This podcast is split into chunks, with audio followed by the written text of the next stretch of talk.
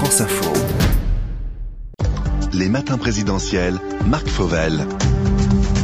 Bonjour Anne Hidalgo. Bonjour. Vous êtes la deuxième invitée des matins présidentiels de France Info. Salia Braclia est à mes côtés. Vous étiez ce week-end à Lille pour votre premier grand meeting. On va en parler bien sûr. Parler aussi de votre campagne qui a semble-t-il un peu de mal à démarrer, à décoller. Mais d'abord la question du pouvoir d'achat et de l'envolée des prix du carburant. Les deux tiers des Français vont toucher à la fin de l'année ou au début de l'année prochaine une prime exceptionnelle de 100 euros. Ça concerne tous ceux qui gagnent moins de 2000 euros net par mois. Ainsi on a décidé Jean Castex. Qu'est-ce que vous dites? C'est mieux que rien? Ou c'est pas assez? D'abord, euh, c'est une mesure qui, bien sûr, va apporter euh, un peu de pouvoir d'achat euh, supplémentaire, mais ce n'est pas du tout la mesure qu'il fallait faire. Moi, je propose depuis déjà plusieurs semaines une baisse de la TVA, passer la TVA à 5,5, c'est-à-dire au lieu de 20, sur l'essence. Et je l'ai dit, à situation exceptionnelle, puisque les prix des matières premières et des carburants explosent, il faut des solutions exceptionnelles. La TVA, c'est l'impôt le plus injuste. Il pèse sur tout le monde indifféremment de ses revenus et donc forcément il pèse beaucoup plus sur les plus fragiles et notamment sur les classes moyennes et euh, sur les plus modestes et notamment sur ceux qui doivent utiliser leur voiture pour aller travailler parce qu'ils n'ont pas d'autres solutions. Baisser la TVA à 5,5, ça représente quel coût pour les finances publiques?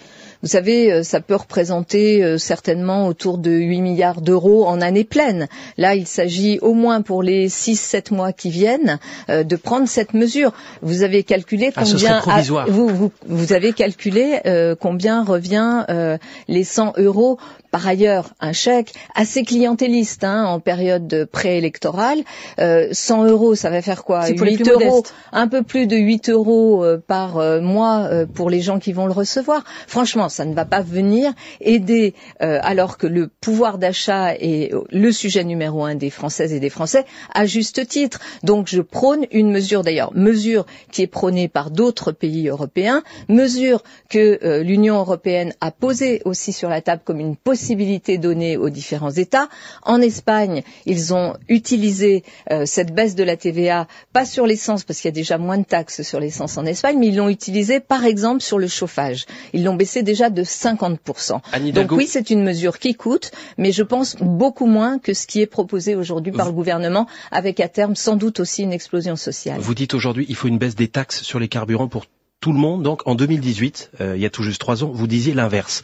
Je vous cite dans une interview à la Tribune, j'ai toujours défendu une fiscalité écologique, je suis évidemment pour une taxe carbone. Oui, bien Qu'est-ce qui a changé en trois non, ans Une taxe carbone, bien sûr, sur les importations, bien sûr, pour rééquilibrer. Taxe carbone, ça veut dire plus de non, taxes. non, non, attendez. Euh, pour rééquilibrer, par exemple, le coût euh, des euh, produits qui sont produits à l'extérieur, souvent de la France, mais euh, sur les carburants, sur les carburants et notamment qui pèsent sur les ménages et sur les personnes individuelles. Non, j'ai toujours considéré et de ce point de Vous vue, étiez je pour suis une taxe carbone, mais pas sur les carburants.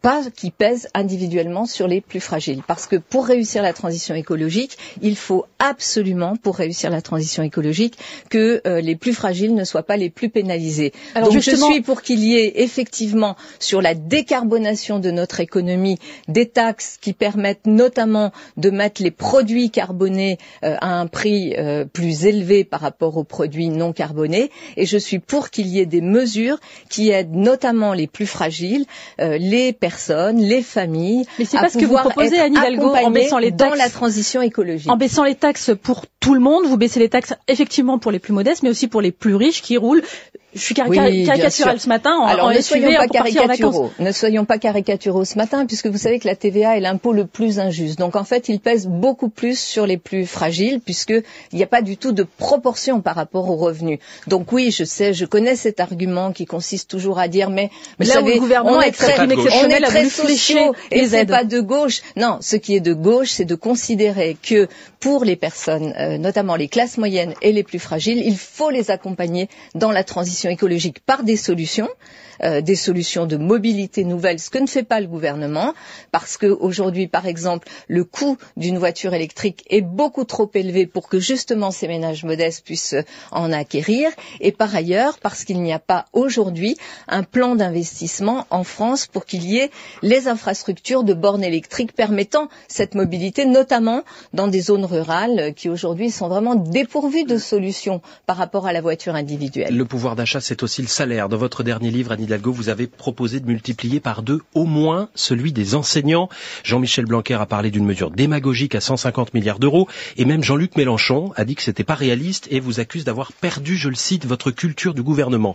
En un mot, est-ce que vous maintenez cette proposition? Oui, bien sûr. D'abord parce que euh, en France, le salaire des enseignants est très faible. Vous savez, aujourd'hui, un professeur, vous pouvez regarder la grille indiciaire des professeurs des écoles, il démarre autour de 1770 euros et il termine à 2500 leur carrière. Vous, vous imaginez Moi, ce que je propose, c'est au départ, au démarrage, à minima, de faire en sorte que les professeurs gagnent l'équivalent de ce que gagne un bac plus 5, ce qui est, euh, euh, grosso modo, c'est autour de 2300 euros en rentrant euh, dans Donc vous la commencez par les jeunes enseignants, c'est ça On commence par eux et ensuite on fait en sorte que la grille indiciaire permette d'aller jusqu'à au moins 4000 euros en fin de carrière, alors qu'aujourd'hui ah, ils sont pas un à doublement, 2000. Bah, si, 2005, si vous passez, 4000, euh, si vous on n'y est pas passez, tout à fait. si vous passez, si si, bien sûr, si vous 2005 passez. x 2, j'ai Oui, peut-être raté des cours euh, quand j'étais alors, petit, aller plutôt jusqu'à 5000. 5000, Ouais, au moins 4000, 5000, 5000. c'est pas tout oui, à fait pareil. Eh bien, ça va se négocier. Ça va se négocier, mais je pars bien sûr de cette idée que si l'on veut que l'école et l'école doit être au centre de tout. Je l'ai dit, je veux une république de l'école. Pour que l'école soit au centre de tout, il nous faut vraiment considérer les professeurs, leur métier comme un métier essentiel. Mais ça coûte combien de Aujourd'hui, ça, ça n'est pas le cas. Eh bien, on vous donnera les chiffrages, mais ce que ça coûtera, ça, C'est ça pas encore euh, permettra. budgété C'est évidemment tout ça va être budgété, je vous rassure. Mhm. Mon projet sera entièrement budgété. Je ne suis pas malthusienne. Je ne considère pas que nous ayons aujourd'hui un budget, un gâteau qu'il faille découper en tranches de plus en plus fines. Je considère, et ça fera partie du financement du projet que je proposerai, euh, qu'il faut créer de la valeur, qu'il faut créer de l'activité, qu'il faut réindustrialiser notre pays et qu'il faut permettre justement que les gens puissent vivre dignement Mais de leur travail pour- et notamment nos professeurs. Pour conclure sur ce point, vous avez rappelé le salaire d'entrée aujourd'hui des enseignants 1700. Si vous êtes élu à l'Élysée Anne Hidalgo, aucun enseignant en début de carrière ne gagnera donc moins de 3400 euros, c'est-à-dire le double d'aujourd'hui, c'est ça Non, pas 3400, 2300 euros en démarrage. Oui, mais à la fin du quinquennat, puisque vous avez dit l'objectif c'est de doubler les salaires. Aujourd'hui c'est 1700 de salaire Oui. d'entrée. Est-ce qu'à la fin du quinquennat, Oui, ce il sera y aura double un doublement euh, Donc dans le aucun enseignant n'entrera dans la carrière Aucun- à moins de 3400 euros.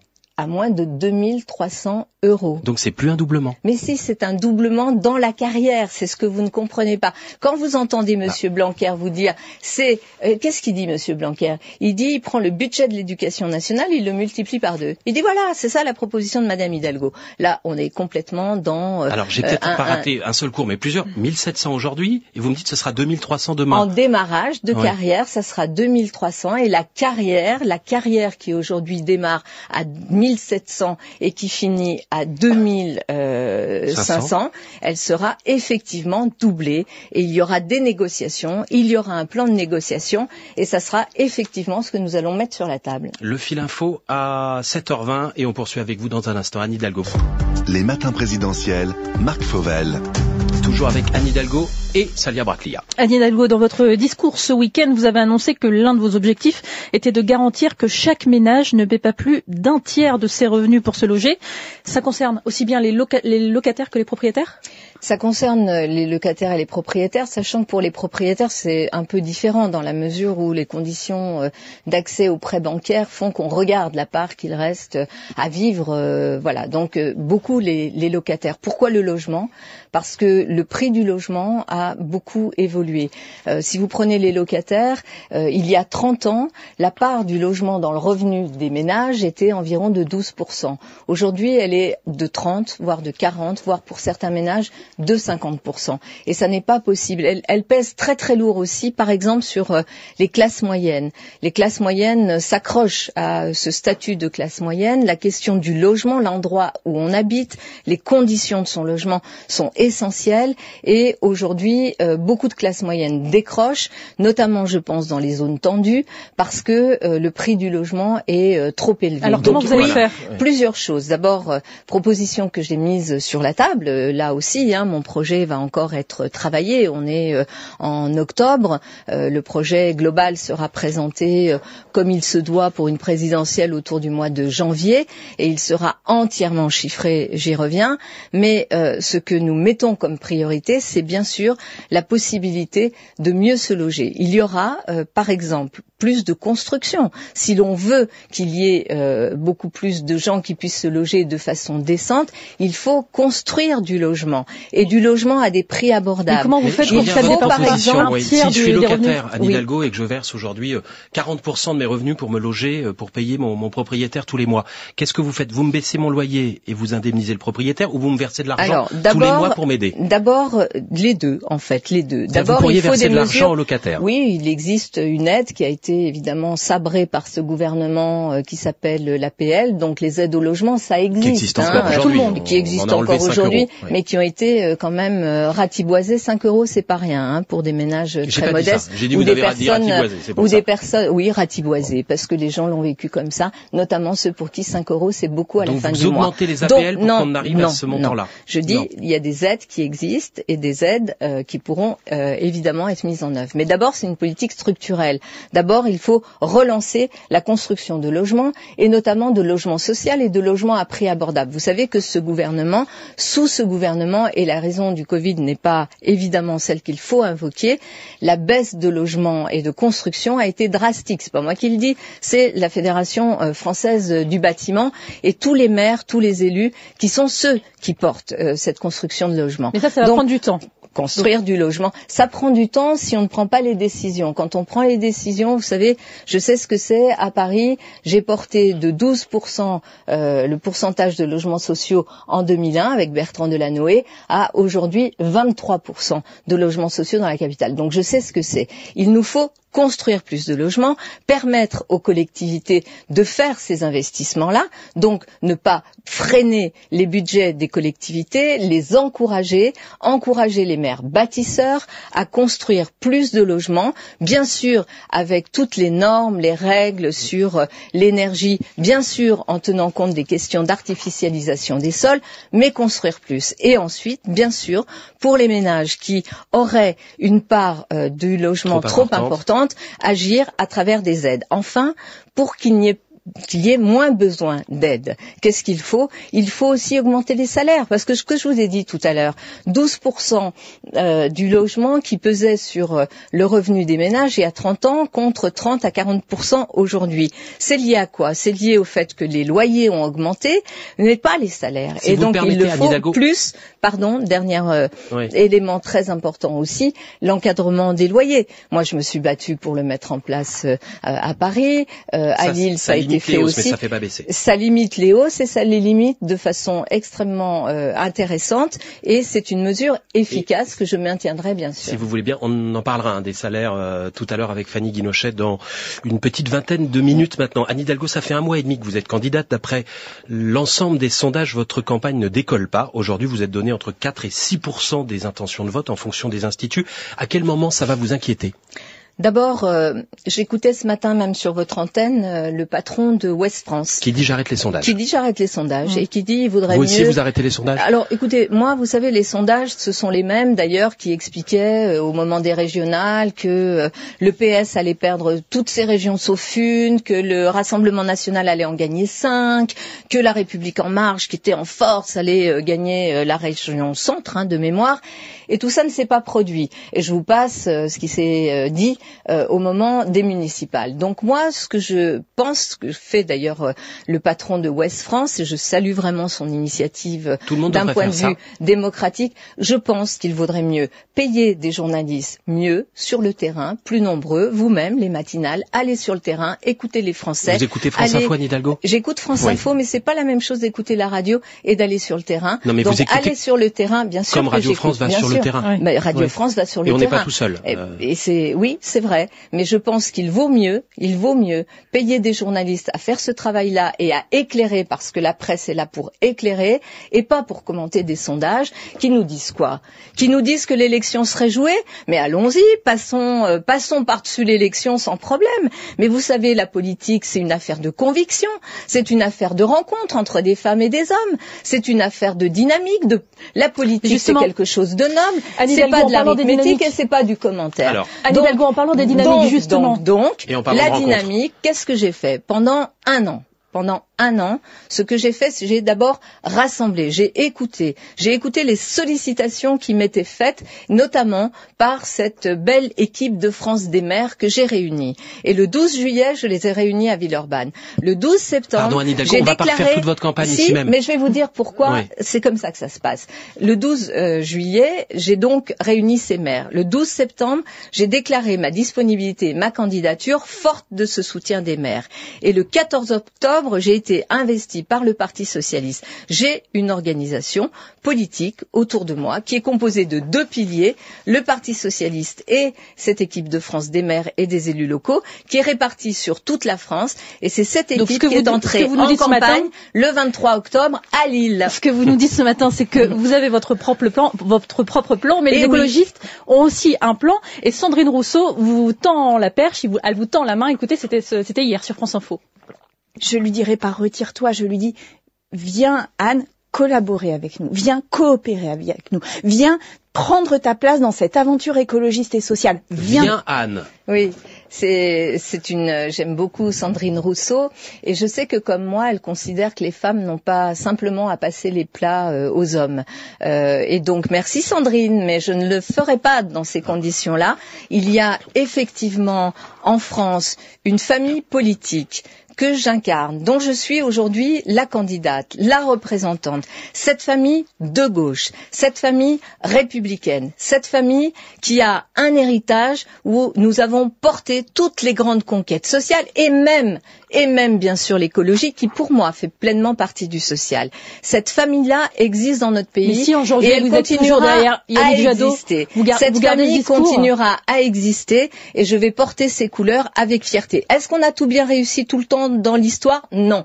Est-ce qu'il y a eu des échecs, des erreurs Oui. Il faut les assumer. Personne n'est parfait, mais on apprend. Et moi aussi j'ai appris et de ces erreurs et de ces échecs, mais je prends tout cet héritage. Et quand j'entends Jean Jouzel, quand même prix Nobel, membre du GIEC, qui est celui qui nous a alertés, qui m'accompagne, qui me soutient dans cette campagne, en disant Anne Hidalgo est celle qui porte à la fois l'écologie, l'ambition, et je crois que j'ai pas de preuves à donner hein, sur ce sujet-là, et par ailleurs aussi le fait qu'on ne peut laisser personne sur le bord du chemin et pas les plus fragiles, alors je dis je vais porter cette voix et ces propositions partout en France, auprès des Françaises et des Français, et ils verront aussi. Et puis ça, suffit quoi. La République, son visage, il est aussi féminin.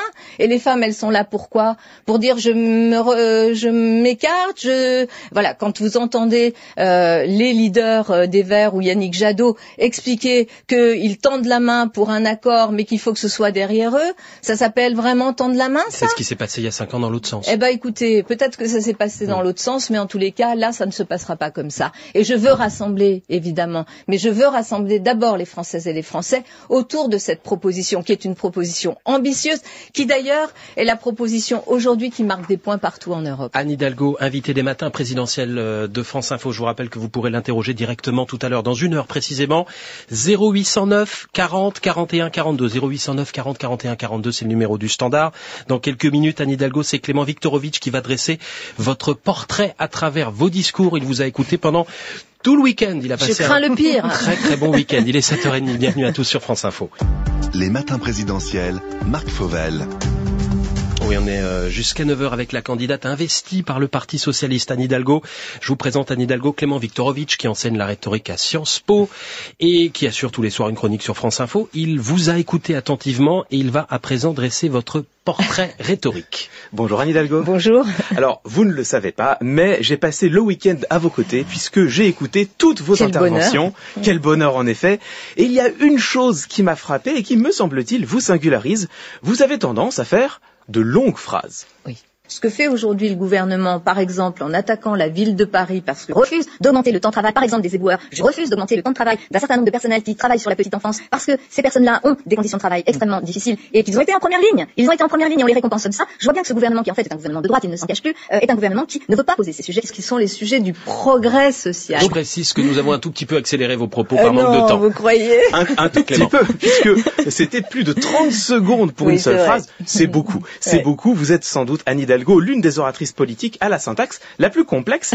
Et donc, j'ai voulu comprendre si vous aviez des habitudes rhétoriques qui expliquaient un tel phénomène et En effet, j'en ai repéré au moins trois. La première est assez simple. Vous ne répondez presque jamais immédiatement aux questions qui vous sont posées. Vous commencez d'abord par apporter un peu de contexte. Ouais. D'abord, euh, je, je, pense que les politiques sont euh, des justiciables comme les autres. D'abord, je sens que les gens sont très inquiets. D'abord, euh, je respecte le vote des militants. D'abord, à Paris, pour écarter ce sujet. D'abord, d'abord, d'abord, d'abord, d'abord, d'abord, d'abord, d'abord, il faut parler aux Françaises et aux Là, Français. il faut plaider coupable. Anne je Hidalgo, plaide immédiatement. coupable. Oui, alors, bon, ça n'a l'air de rien, Anne Hidalgo, mais en fait, vous utilisez ici une véritable stratégie rhétorique qu'on appelle le cadrage. Elle consiste, avant d'apporter une réponse, à avancer d'abord un certain nombre de présupposés, ce qui peut parfois conduire à dériver jusqu'à ne plus répondre tout à fait à la question qui était initialement posée.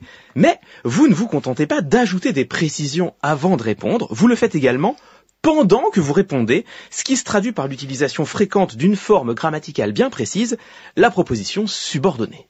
Se fixer cet horizon, bien sûr, qui est celui des pays qui réussissent d'ailleurs, y compris dans leur système d'éducation. hein. La plus efficace, c'est quand même de jouer euh, sur les taxes, ce qu'ont fait d'ailleurs euh, d'autres pays. Cette période du chômage, qui est toujours une période dramatique pour tout le monde, hein. il faut équiper le pays euh, de euh, bornes de rechargement, ce qui n'est pas non plus du tout prévu dans le plan de relance du gouvernement. c'est de la pédagogie. Et c'est de la pédagogie. Alors, à propos de pédagogie, on a là quelques exemples de propositions subordonnées qui devraient raviver à chacun et chacune d'entre nous nos souvenirs d'écolières et écoliers. Là encore, ça n'a l'air de rien, mais c'est un outil rhétorique en réalité qui n'est pas anodin. Ce type de proposition possède en effet pour caractéristique de reculer la fin de la phrase, voire l'arrivée du verbe dans la phrase. Alors, il est vrai que cela peut avoir tendance à complexifier vos énoncés, mais cela vous rend aussi plus difficile à interrompre, ce qui, dans le cadre d'une interview, n'est pas le moindre des atouts. Je Mais confirme. Oui, moi aussi. mais, mais ce n'est pas tout. Ce n'est pas tout. J'ai repéré un dernier outil rhétorique qui vient compléter à merveille les deux premiers, puisque, non content d'ajouter des précisions en début et en cours de phrase, vous le faites aussi à la fin. Il est très fréquent que vous rallongiez volontairement vos réponses, ce qui se repère à la démultiplication des conjonctions de coordination. Et puis, vous savez, si on prend le sujet par le bout euh, économique, et puis c'est aussi un sujet national, et puis il y a la question de tous les salaires. Et d'ailleurs, c'est souvent eux qui n'ont pas les solutions. Et d'ailleurs, pour le faire, d'ailleurs, ils n'ont pas été euh, suivis. hein. D'ailleurs, ce pouvoir, hein, et en même temps les traiter de cette façon. Oui, donc mais- il y a un chemin. Il y a un chemin. Ce risque de terrorisme est toujours là. Et Dernière, donc, il faut être présent au Sahel. Un petit et puis, un subtil et d'ailleurs, voire un donc suffisamment ferme pour décourager une relance et le tour est joué, vous conservez la parole tout en ayant le champ libre pour l'amener exactement où vous le désirez.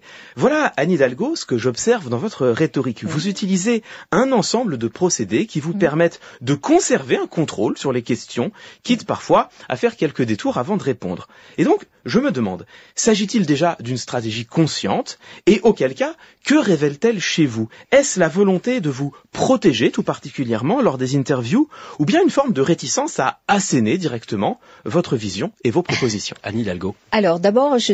d'abord, voilà. Ben voilà. D'abord, Merci, Voilà, merci, merci Clément, euh, Et merci. Euh, et puis, non, en effet, c'est vrai que j'ai été enseignante aussi. Hein, j'ai enseigné le droit du travail euh, à l'université et je suis euh, avec cette formation euh, d'esprit qui consiste à expliquer, à poser les éléments du contexte euh, et puis ensuite euh, d'arriver à euh, la proposition. Donc c'est quelque chose qui est très propre, je pense, à cette formation euh, universitaire euh, française euh, qui euh, finalement m'a beaucoup marqué. Euh, je pense que c'est sûrement ça qui euh, euh, qui guide euh, ma façon de, de parler et Mais, mais d'expliquer. du coup, la question qu'on se pose, Anne Hidalgo, c'est êtes-vous capable de répondre à une question par oui ou par non? Je suis capable, oui, Ben, de vous voyez, vous répondre pas oui. si, mais ce que je veux vous dire, euh, si, je, je Si. suis capable, mais ce que je veux faire dans une interview, c'est dire ce que je souhaite dire. Euh, bien sûr, je m'appuie sur les questions qui sont posées, et bien sûr que je veux Vous répondre venez avec vos, à ce vos que réponses et les intervieweurs Non, viennent avec euh, leurs euh, questions. Je, je veux mon message et j'en suis libre et, et je pense qu'en démocratie, il vaut mieux quand même que le politique ne soit pas juste ballotté par des questions, mais vienne avec un message qui est le sien. Et donc je viens avec le message qui est le mien. Anne Hidalgo, vous restez avec nous, invité ce matin des matins présidentiels de France Info. Les matins présidentiels, Marc Fauvel. Anne Hidalgo, vous allez à présent répondre aux questions de Fanny Guinochet, spécialiste éco à France Info. Bonjour Anne Bonjour. Hidalgo. Euh, vous prenez une réduction du temps de travail, mais pourquoi ne pas dire clairement un passage aux 32 heures? Non, non, je, je n'ai pas dit que je prônais une réduction du temps de travail. Je prône de grandes négociations. Euh, je lancerai, euh, dès que l'élection sera terminée, une grande conférence sociale, une grande négociation sociale entre les partenaires sociaux. D'abord sur la question des salaires. Bien sûr qu'ils parleront le... conditions de travail. Et s'ils veulent euh, adjoindre des questions sur le temps de travail, ils poseront les questions aussi du temps de travail. Donc, Mais je ne vous, ferai pas optionnel. une loi en disant euh, réduction du temps de travail. Je ferai grosso modo ce que Pedro Sanchez euh, vient de faire.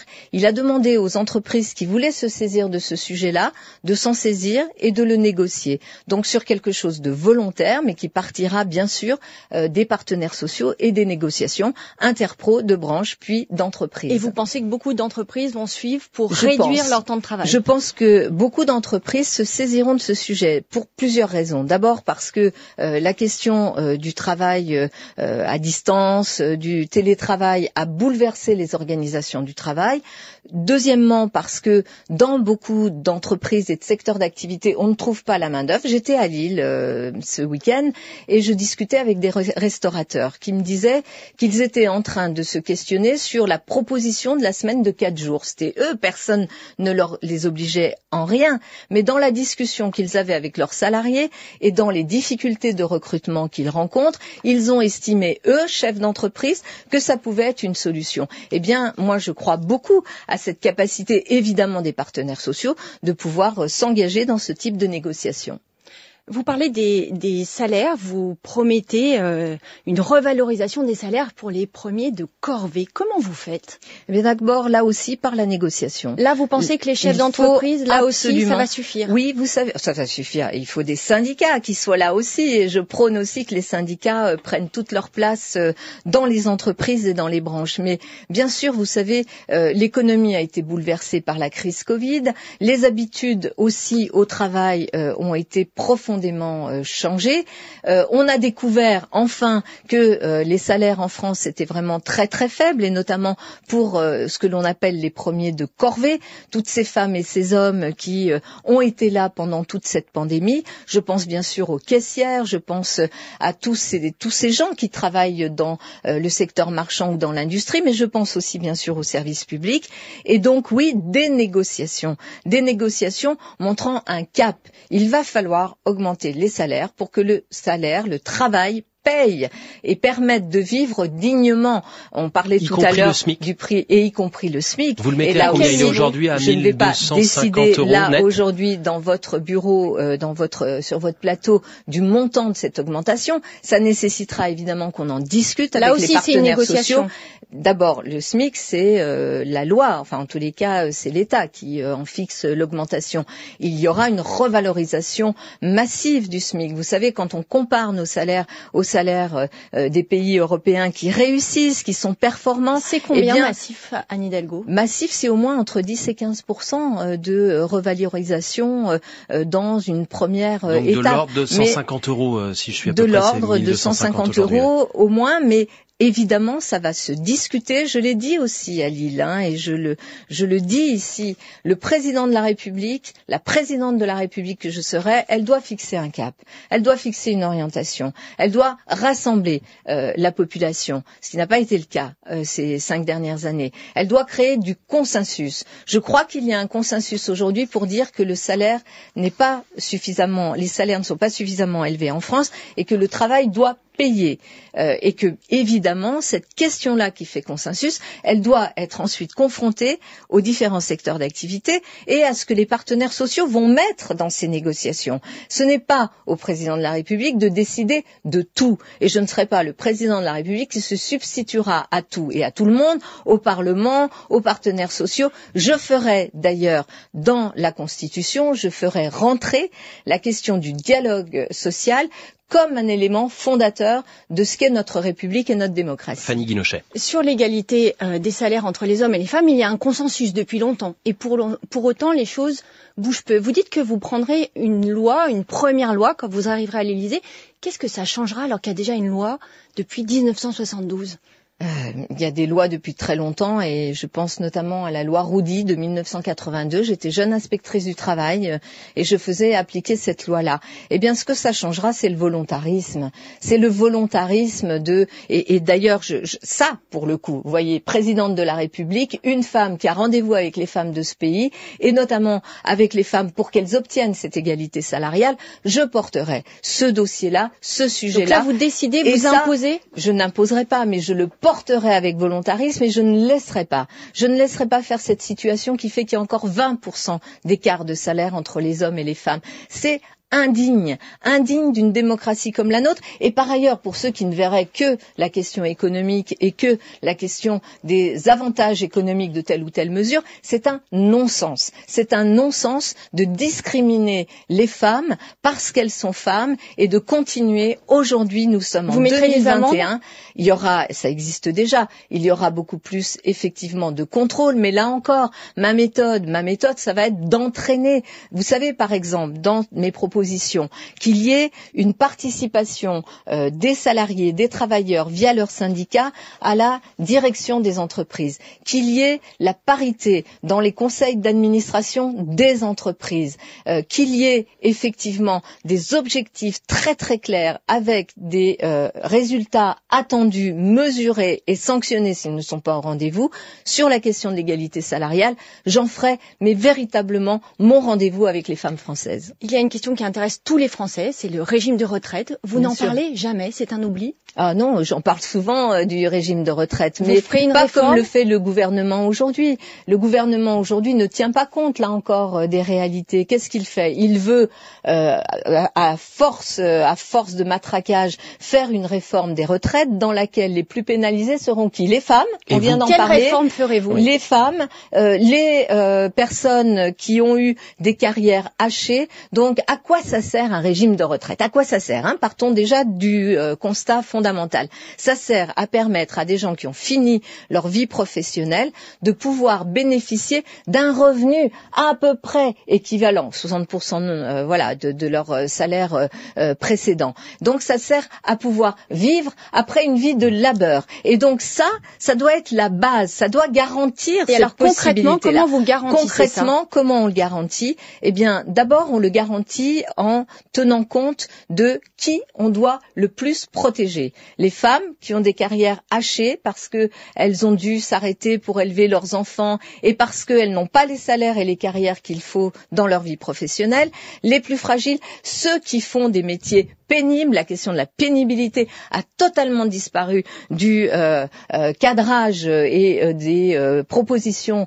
de retraite de ce gouvernement, qui est vraiment un gouvernement Mais qui vous, est très Hidalgo, avec les plus faibles. Et donc, je tiendrai compte de ces catégories-là pour les protéger, Mhm. que dans ce, cette réforme des retraites qui doit aussi être négociée avec les partenaires sociaux, ils ne soient pas atteints comme ils le sont aujourd'hui. Et par ailleurs, ce qu'il faut pour qu'effectivement le régime puisse être financé, il faut qu'il y ait plus de travail, plus de salaire. Ce qui se passe aujourd'hui, quand vous, vous, mettez... rallongez la durée du... Non, je ne non, rallonge l'âge de départ restera à 62, Je, je le nombre garde de l'âge de départ, je garde tout cela tout et ça. je fais en sorte qu'il y ait plus de monde qui travaille, plus de cotisations qui rentrent. D'ailleurs, je compenserai parce que vous savez, vous le savez, vous connaissez euh, cette situation. L'État ne compense pas les euh, cotisations euh, qu'il a prélevées. C'est aussi un des sujets hein, du déficit du euh, régime de retraite actuel. Donc plus de travail qui rémunère mieux, plus de gens aussi euh, qui fournissent par leurs cotisations euh, de quoi euh, maintenir ce régime de retraite et une attention aux plus fragiles, les Et- femmes, et la pénibilité. Et on ne touche pas à la borne actuelle de 72 Non, ans, c'est aussi mais ce que bien j'ai sûr, il y que y y a des gens qui quand même arrivent usés. Vous savez, moi je viens d'une famille d'ouvriers. J'ai j'ai vu mes oncles mourir à 61 ans, à 62 ans, l'un d'un cancer euh, de l'amiante et l'autre d'épuisement euh, professionnel. Et vous croyez que ces personnes-là, je les porte pas en moi avec l'idée que je suis une femme de gauche et que c'est à elles d'abord que je dois penser quand on parle retraite, quand on parle protection sociale un- une toute petite pause, Anne Hidalgo, si vous le permettez, Merci. et le temps du fil info à 7h51 avec Mélanie Delaunay. On parle environnement dans un instant avec une des propositions que vous venez de faire. Les matins présidentiels, Marc Fauvel. Toujours avec la candidate Anne Hidalgo et Anne Legal, spécialiste santé et environnement à France Info. Bonjour Anne Hidalgo. Bonjour. Vous avez évoqué samedi euh, la création d'un ISF, un impôt Oui. sur la fortune climatique. Est-ce que c'est un nouvel impôt ou est-ce que vous rétablissez l'ISF ancienne formule? Oui, c'est euh, l'ISF. On verra euh, comment le réorganiser, mais c'est bien sûr l'ISF euh, qui sera entièrement dédié à un fonds qui sera un fonds d'accompagnement de la transition écologique, notamment pour les plus modestes. On parlait tout à l'heure de la baisse euh, de la TVA nécessaire, la situation exceptionnelle euh, d'augmentation des carburants. On pense par exemple, je pense par exemple à la possibilité de rendre euh, l'achat d'une voiture électrique au même niveau que celle d'une voiture thermique aujourd'hui. Dans dix ans, il y aura plus de véhicules thermiques, hein, mais pour que les ménages les plus modestes puissent acquérir, par exemple, un véhicule électrique, ce fonds qui sera entièrement doté par euh, l'ISF, euh, l'ancienne ISF. Alors euh, l'ancienne eh bien, ISF, ça veut dire que c'est pour les ménages qui ont plus de 1,3 million de patrimoine. Ce sont les mêmes qu'a- on qu'auparavant verra, on va y travailler, bien sûr. hein. Il faut peut-être prendre d'autres Il n'a de périmètres. climatique mais que le fléchage de, il l'argent. il a de Il climatique. ne s'agit pas de taxer le patrimoine qui pollue le plus. C'est une proposition, En ça, fait, des écologistes. savez, en oui, revanche. mais je veux C'est pas, pas la même. Je veux pas d'usine à gaz. C'est une proposition qui est, on peut en parler pour Qui vient de l'écologie. Euh, et je- reprise par Yannick Jadot. Oui, mais je, je veux quelque chose qui soit euh, simplement compris euh, par les Françaises et les Français. En fait, les ménages les plus euh, fortunés, les plus riches, ou en tous les cas les plus aisés, sont ceux qui consomment le plus et qui, de fait, ont euh, le bilan carbone le plus élevé. Voilà, c'est comme ça, toutes les De fait études, de fait. Peu importe les comportements. Peu importe les comportements. Parce Et- que et quelqu'un donc, qui a on un ne gros va pas- patrimoine qui prend Oui, l'avion, mais par vous, savez, moi, je vais pas aller, euh, par exemple, vérifier l'avion. euh, la nature des consommations de chacune des Françaises et des Français. Je pense qu'il est plus simple, d'abord, de partir du fait que les ménages les plus aisés euh, sont ceux qui ont euh, le bilan carbone le plus élevé et qu'ils aient une contribution qui était anciennement cet impôt euh, de solidarité sur la fortune, sur leurs revenus et leur patrimoine, qui permettent justement de financer tout cet accompagnement social de la transition écologique. L'ancienne ISF, c'était 5 milliards d'euros. Ça ne va pas suffire. Ah, il y aura plein d'autres choses pour venir effectivement accompagner cette transition écologique. Je pense d'ailleurs que dans chacun des budgets de tous euh, les ministères, dans le budget de l'État, j'ai proposé aussi euh, euh, qu'il puisse y avoir tous les ans une discussion au Parlement sur le bilan carbone hein, et, le, le coût pour notre société, pour notre pays, un peu d'ailleurs comme ça s'est fait pour les, les mesures sociales, puisque euh, il y a un projet de loi de finances euh, de la sécurité sociale qui est maintenant, euh, bien sûr, aussi débattu devant le Parlement. Donc, on fera la même chose sur le poids carbone, l'impact carbone du pays, et il y aura de l'investissement. Par exemple, je n'aurais pas du tout fait ce que fait le gouvernement actuel en matière de plan de relance. En matière de plan de relance, puisque l'Europe a eu la bonne intuition en disant pendant le Covid, on aide les États à Mhm. ce qu'ils puissent euh, faire tenir l'économie, chômage partiel, etc. On, euh, et on demande aux États euh, d'avoir des investissements forts, notamment sur l'accompagnement de la transition euh, écologique. Alors, concernant l'énergie, euh, le nucléaire, vous souhaitez euh, en sortir euh, aussi vite que l'on Absolument. pouvoir faire monter les énergies renouvelables. Bien Concrètement, si vous êtes élu, que devient euh, l'EPR de Flamanville qui devait euh, ouvrir fin 2022, début 2023 Moi, je ne construis pas de nouveaux EPR et je n'investis Celui-là, il est pas. presque fini. Oui, mais je ne construis pas de nouveaux EPR euh, et je ne suis pas d'accord service. non plus avec euh, euh, qu'il entre en service. On, on a un besoin énergétique, donc euh, ça, il faut être aussi les, les SMR extrêmement pra- pragmatique. Je ne suis pas pour ces. euh, D'abord, ce qu'a annoncé le président de la République avec les ces mini-centrales petites nucléaires. centrales nucléaires aujourd'hui, quand même. Alors ça, euh, voilà, euh, journaliste, euh, j'espère que vous serez là aussi. Hein, euh, euh, quand même, cette proposition-là, elle n'est ni chiffrée, elle est à l'état de design aujourd'hui. Elle est, elle est vraiment pas à l'état d'une proposition. Elle fait l'objet d'une communication euh, présidentielle, comme si demain on allait euh, développer euh, euh, ces mini-centrales partout, alors que ça n'est vraiment quelque chose qui est juste à l'étude. Je dis pas qu'il faut arrêter la recherche sur les questions mhm. nucléaires. Je dis il faut en sortir le plus vite possible en faisant monter les renouvelables. Donc, si on, garde bien Flamanville. Ce qui s'est passé dans notre pays. On n'ouvre pas de nouvelles petites centrales. Non, on n'ouvre pas. Et on ferme les autres progressivement. Elles n'existent pas, ces petites centrales. Elles n'existent pas. Mais il faut bien sûr tenir compte de notre besoin en énergie. Quelles sont les centrales que l'on ferme? Qui ne va pas être ce besoin en énergie euh, diminué. Parce que je ne crois pas à la décroissance. Nos besoins en énergie sont extrêmement importants et il faut continuer à assurer évidemment le fonctionnement d'une économie décarbonée et il faut assurer évidemment l'indépendance énergétique de la France. Donc sortir du nucléaire, mais ça se fera pas en 10 ans ou en, ou en 20 ans. Ça c'est faux aussi. Alors quel est votre calendrier justement Eh bien le calendrier, moi je m'inscris totalement dans ce qui est proposé à la fois par l'Agence internationale de l'énergie qui travaille euh, avec l'OCDE euh, et qui fixe à 2050. Cette, il y a plusieurs scénarios possibles, mais un scénario euh, d'accélération, de montée en puissance des énergies renouvelables pour pouvoir diminuer la part du nucléaire, c'est-à-dire le mix énergétique. Ce que je propose, c'est le mix énergétique mhm. pour pouvoir effectivement subvenir à nos besoins en énergie et en même temps remplir euh, nos objectifs en matière euh, de gaz à effet de serre et, et de carbone. en 2050, c'est ça l'objectif? Plus aucune centrale, je ne vais pas vous répondre comme ça. Ah, Il faut hein, évidemment que je ne construirai pas de nouvelles centrales. Et je le dis, je, je trouve indécent qu'on considère la proposition du président de la République comme une proposition crédible concernant, concernant les mini-centrales nucléaires. Écoutez, ah. on n'arrive même pas à installer euh, des euh, éoliennes sur certains terrains et vous croyez, vous croyez qu'en plus, alors que c'est même pas à l'état de projet concret, on va pouvoir installer euh, des, des mini-centrales électriques partout dans le pays. De qui se moque-t-on là?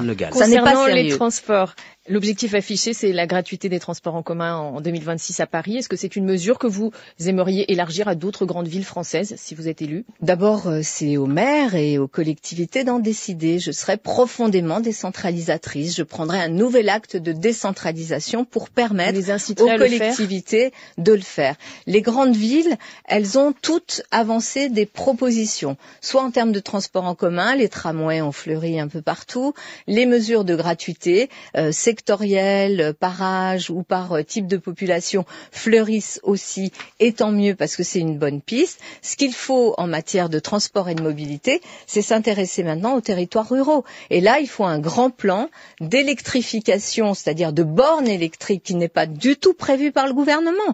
Dans la grande conférence, le grand show médiatique de euh, la France à 2030 fait par Emmanuel Macron, il y a vraiment un impensé, hein. mais alors un impensé total. Il est tout seul dans son bureau, il décide de tout pour nous tout le temps. Sauf que il a oublié que pour faire euh, justement ce grand plan, qui peut être d'ailleurs une grande filière industrielle française, euh, pour faire ce grand plan de mobilité électrique, c'est-à-dire de voitures électriques qui remplaceront d'ici 2030 les véhicules thermiques, il faut électrifier euh, et avoir des bornes qui puissent permettre à nos concitoyens de pouvoir s'approvisionner, comme aujourd'hui dans les stations essence, mais dans ces bornes électriques. Anne Hidalgo passe son grand oral ce matin sur France Info. Restez avec nous si vous nous rejoignez à l'instant.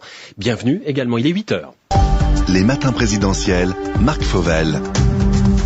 Toujours avec Anne Hidalgo, la candidate investie par le Parti Socialiste. À quoi ressemblerait votre présidence si les Français vous élisent dans un peu plus de six mois maintenant pour vous interroger Salia Braclia et Neila Latrousse du service politique de France Info. Bonjour Anne Hidalgo, l'un de vos arguments dans cette campagne, et on l'a encore entendu ce matin sur France Info, c'est d'être une femme, même si vous n'êtes pas la seule euh, femme à être en, en course. Est-ce que vous, présidente, ça veut dire qu'il y aura forcément un Premier ministre homme à Matignon à vos côtés? Pas forcément, pas forcément un Premier ministre homme. Je pense que il est temps, et il est vraiment temps pour euh, notre pays euh, d'être euh, cette grande nation moderne qui reconnaît les femmes à égalité. Quand même, depuis 30 ans, plus de 30 ans, il n'y a pas eu une femme Premier ministre pas une femme Premier ministre dans notre pays. Donc bien sûr qu'il faudra, et je l'ai dit dans les propositions que j'ai faites euh, à Lille, il y aura euh, la parité évidemment ça veut dire que, dans que ça veut dire que vous avez déjà une idée de qui pourrait être ce Premier ministre? Pas encore. Évidemment qu'il y a une campagne, qu'il y a un travail, qu'il faut rassembler, que je veux rassembler. Je veux rassembler les Françaises et les Français, mais aussi toutes les familles politiques qui ont envie d'une alternance, qui ont envie euh, d'un pays qui fonctionne mieux, d'un pays qui se rassemble, d'un pays qui se rassemble. Le pays est divisé comme jamais. Donc euh, tout ça viendra en son temps. Heureusement que euh, six mois avant le vote, il y a du chemin, de la construction. La politique, c'est de la construction aussi. Hein de la construction. C'est de la construction à Hidalgo, c'est du rassemblement, c'est ce que vous venez, c'est ce que vous venez de dire, Hidalgo. Vous, présidente, alors avec qui gouvernerez-vous? Les écologistes, est-ce qu'ils auront une place dans votre gouvernement? Dans le gouvernement que je formerai, il y aura bien sûr une place pour euh, toutes les femmes et les hommes euh, progressistes, les écologistes, pour la gauche, pour euh, les toutes celles et ceux. Écoutez, je pense que au-delà des partis politiques, il va falloir se rassembler. Notre pays est divisé comme jamais. Les gens ne se parlent plus, ne se respectent plus, au-delà, ne sont pas respectés. Au-delà, jusqu'où ça Eh bien, pour moi, ça va. Vous savez ce que j'ai réussi à faire aussi à Paris. Parlons-en. À Paris, j'ai euh, autour de moi une majorité, d'ailleurs depuis 2014, euh, dans laquelle, y compris des femmes et des hommes venant euh, d'une droite républicaine gaulliste, m'ont rejoint. Je pense à Jean-Luc Romero, je pense à Dominique Versini, je pense à des femmes et des hommes qui ont envie de faire fonctionner le pays. La question de Marc, c'était les insoumis. Est-ce qu'un Jean-Luc Mélenchon, par exemple, pourrait intégrer votre gouvernement? Jean-Luc Mélenchon, ça paraît difficile compte tenu des positions sur lesquelles il est aujourd'hui, mais qu'il y ait des femmes et des hommes qui se sentent plus à gauche que moi, plus à gauche que cette gauche euh, républicaine de gouvernement que j'incarne et que je veux porter, et qui est cette gauche qui aujourd'hui en Europe est celle qui euh, est en train de reprendre des couleurs au Portugal, en Espagne, en Norvège, en Finlande, et là, là, maintenant, en Allemagne. Donc vous tendez la main à toute la gauche. je tends la main à toutes celles et ceux qui voudront, qui sont profondément républicains et qui veulent faire en sorte que notre pays fonctionne. Ça commence par quoi? D'abord rassembler sa famille politique. Et c'est ce que j'ai fait. Je l'ai dit tout à l'heure, j'ai passé un an un an à essayer de voir s'il y avait une organisation politique derrière moi qui pouvait porter cette campagne présidentielle. Elle est là. Elle est présente. Et vous dites à la droite aussi, rejoignez-moi. Vous dites à la droite aussi, vous pourrez, vous pourrez gouverner avec moi?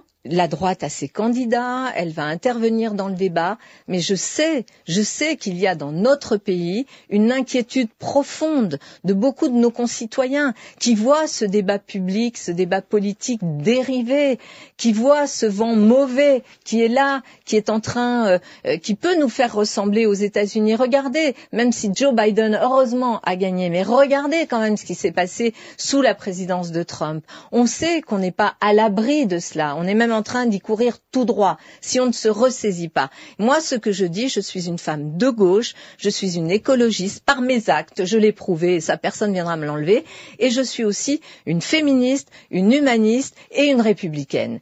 Et donc, à un moment donné, pour faire en sorte que notre pays s'en sorte, redevienne cette grande nation, ce grand pays dont la voix doit être entendue mieux et respectée, eh bien, il faudra aussi se rassembler. Vous évoquez la crise démocratique à Lille samedi, vous avez euh, du droit de vote euh, à 16 ans pour toutes les élections. Ce sera pour les élections nationales et locales Absolument. Droit de vote à 16 ans parce que euh, je crois qu'on ne peut pas continuer euh, à prendre des décisions aujourd'hui, là, mais qui impactent notre futur. Et quand Emmanuel Macron nous dit qu'il va faire plein de petites centrales nucléaires partout, bah, je suis désolée. Les jeunes de 16 ans, ils doivent pouvoir se prononcer là-dessus parce que c'est leur avenir, les petites centrales nucléaires partout. C'est leur avenir. Mais du coup, que je comprenne bien, Anne Hidalgo, donc à 16 ans, on a le droit de voter. Est-ce qu'à 16 ans, on a le droit d'être élu? Est-ce qu'on est éligible à 16 ans aussi? Je pense qu'il faudrait aussi permettre aux jeunes d'être éligibles. Ça, ce sont des grandes réformes, des grandes discussions dans lesquelles le Parlement doit être engagé. La société, Il y avoir des députés qui auront et les Français euh, tout entiers devront euh, s'y engager. Mais pourquoi pas? En tous les cas, je ne ferme pas du tout cette porte-là. Ouvrir le droit de vote à 16 ans à Anne Hidalgo, alors que l'abstention, elle est record chez les 18-24 ans. Est-ce que c'est pas inefficace? Justement pour euh, montrer, vous savez, la démocratie c'est quelque chose de vivant, la République aussi c'est quelque chose de vivant. Euh, on a peut-être tendance en France à considérer que c'est acquis, que c'est comme ça, que ce sera toujours comme ça, qu'on est à l'abri euh, des euh, autocrates, à l'abri euh, de ces politiques qui viennent nous priver de nos libertés. Eh bien non, on est à l'abri de rien du tout. Et c'est à l'école aussi. Quand je dis je veux une république de l'école, je veux remettre l'école au cœur, au cœur de ce qui nous rassemble, les Françaises et les Français, c'est que je veux que l'école nous permette, bien sûr, d'aider nos jeunes à devenir des citoyens et à acquérir les connaissances, mais aussi à prendre conscience de ce que ça signifie d'être dépendant des autres. On est tous dépendants les uns des autres. Il faut comprendre cette fragilité de la démocratie et je pense que ça commence à l'école et ça commence par le vote à 16 ans. Chaque président euh, de gauche a eu sa grande réforme euh, sociétale. François Mitterrand a mis fin à la peine de mort. François Hollande a ouvert le mariage pour tous. Vous, ce serait euh, la création d'un droit à l'euthanasie dans les situations de fin de vie. Absolument, le droit la loi de actuelle mourir. ne va pas assez loin. Ah non, la loi ne va pas assez loin. D'ailleurs, vous savez, les Français ne s'y trompent pas. Ils sont vraiment une majorité écrasante à réclamer ce droit parce que aujourd'hui, vous le savez, c'est, je, vais faire euh, l'analogie avec le droit à l'avortement euh, avant qu'il ne soit euh, autorisé en France. Qu'est-ce qui se passait? Les femmes qui avaient les moyens de partir dans des pays, les Pays-Bas ou dans des pays qui pratiquaient l'avortement partaient. Vous dites les autres, réservé elles se remettaient, plus les autres, elles se remettaient entre les mains de ces faiseuses d'anges, comme on disait, et elles prenaient des risques et des risques pour leur santé. D'ailleurs, allez voir ce film extraordinaire, l'événement euh, de Audrey Diwan sur justement. Euh, pas encore sorti au cinéma. Non, mais qui va bientôt hmm. sortir et qui est euh, vraiment un film extraordinaire. Allez le voir. Pour Comment ça se passait avant pour Et donc pour revenir sur la fin de vie, bien sûr qu'il faut que ce soit un droit ouvert à toutes celles et ceux qui veulent l'utiliser. Il ne s'imposera à personne, mais il faut qu'il soit là, qu'il permette à chacune et chacun de choisir, de choisir aussi le moment de son départ, la façon dont il part, accompagné par ses proches ou pas, éviter des souffrances. Je pense que c'est un droit fondamental. Vous savez, je suis membre de l'association pour le droit à mourir dans la dignité depuis très longtemps, aux côtés euh, de Jean-Luc Romero, dont j'ai parlé tout à l'heure. Je suis d'ailleurs euh, conseillère politique de, ce, euh, de cette association. Je le porterai. Ça sera la première grande loi sociétale dès l'année 2022, après mon élection, si les Français m'accordent leur confiance. Dernière question dans cette partie de vous, présidente Anne Hidalgo. Oui, Anne Hidalgo, vous, présidente, quel statut pour votre compagnon, Jean-Marc Germain C'est un ancien député, il est aujourd'hui conseiller régional d'Île-de-France, c'est un cadre du PS. Devra-t-il renoncer à toutes ses fonctions politiques Est-ce qu'il faudra l'appeler le premier homme de France? Vous voyez, hein, c'est quand même euh, Ça pose des questions. une question. Hein. Eh bien, il vivra euh, sa vie, sa vie professionnelle, et pour moi, l'élection, c'est l'élection euh, d'un homme ou d'une femme, pas d'un couple. Voilà, je suis toujours très choquée. Il pourrait continuer à faire de la politique au Conseil régional d'Île-de-France Il fera ce qu'il souhaite faire, mais je, je, ne, je ne considère pas que l'élection présidentielle, c'est un couple qu'on porte au pouvoir. Imaginez d'ailleurs, hein, souvent les femmes politiques, on nous voit peu avec nos conjoints. Heureusement qu'ils sont là dans, dans les moments importants, y compris de nos vies politiques. Mais imaginez euh, ce qui ressortirait comme commentaire d'une femme accrochée au bras de son mari qui briguerait la présidence de la République. On est dans des représentations qui sont quand même encore assez sexistes, hein, disons les choses telles qu'elles sont. Pour moi, l'élection présidentielle, c'est l'élection d'un homme ou d'une femme, pas d'un couple. Son mari ou sa femme doit pouvoir mener sa vie librement. Bien sûr qu'il y a euh, un, un, impact sur toute une famille quand euh, vous devenez euh, président de la République ou présidente de la République. Et puis on a vu aussi que les actes du, conjoint avaient des interférences sur le, le, ou la présidente de la sûr, République. Et, et ça, évidemment que c'est quelque chose de très lourd pour toute une famille. Mais franchement, considérer qu'on serait élu en couple, mais c'est pas la Ve République, c'est pas la République française cette histoire-là. C'est autre chose qui se joue si on en est là dans la représentation. Donc, si je suis élu, je serai président de la République et mon mari sera mon mari. Dans dix minutes, c'est vous, auditeur de France Info, qui interrogerez directement Anne Hidalgo 0809 40 41 42 0809 40 41 42. Les matins présidentiels, Marc Fauvel. On a parlé depuis 7 heures, Anne Hidalgo, de beaucoup de sujets euh, politiques, économie, sociale, votre euh, quinquennat également, à quoi ressemblerait-il il y a quelques instants. Euh, à présent, on va parler international. Louise Baudet, rédaction internationale de France Info, vient de nous rejoindre. Bonjour Anne Hidalgo. Bonjour. Marine Le Pen est demain en Hongrie où elle rencontre Viktor Orban après Marion Maréchal et Éric Zemmour le mois dernier. quelle attitude Anne Hidalgo a adoptée vis-à-vis de la Hongrie qui, sur de nombreux sujets, l'état de droit, la liberté de la presse, les droits des LGBT, est très éloigné de nos standards mais qui fait partie des 27 je suis profondément européenne et, je pense que l'Europe doit être évidemment défendue et l'Europe, là, en l'occurrence, vis-à-vis de la Pologne ou de la Hongrie, euh, est celle qui euh, préserve et qui porte aussi nos valeurs, nos valeurs euh, et notamment les droits humains. Heureusement qu'il y a une Europe qui a euh, des institutions qui portent cette vision très haute des droits humains. Heureusement qu'il y a une convention internationale et une convention européenne des droits humains. Et donc, ce que je ferai et je soutiendrai l'Europe, ce que fait aujourd'hui l'Europe vis-à-vis, euh, par exemple, de la Pologne aussi hein, et de la Hongrie, c'est notamment de défendre les principes démocratiques qui sont bafoués dans ces pays-là. L'indépendance de la justice, c'est le sujet aujourd'hui entre la Pologne et, euh, et euh, notamment euh, l'Union européenne. Mais précisément, l'Union européenne, sur ce point-là. Précisément, la Commission a du mal à trouver des moyens d'agir. Il y a l'article 7 qui permet de supprimer le droit de vote au sein du Conseil européen de ces pays. Mais est-ce que c'est suffisant? Et même cela, ça met énormément de temps. En attendant, les, les droits sont effectivement malmenés. Les droits sont malmenés et il faut soutenir parce qu'il y a aussi des progressistes. Je pense au maire de Varsovie et à bien d'autres qui se battent, par exemple, en Pologne. Je pense aussi au maire de la capitale hongroise qui se bat aussi, qui est dans le camp des progressistes. Moi, ce que je ferai, je m'appuierai et je travaillerai avec les présidents de gouvernement en Europe qui sont aujourd'hui des progressistes, beaucoup d'entre eux des sociodémocrates.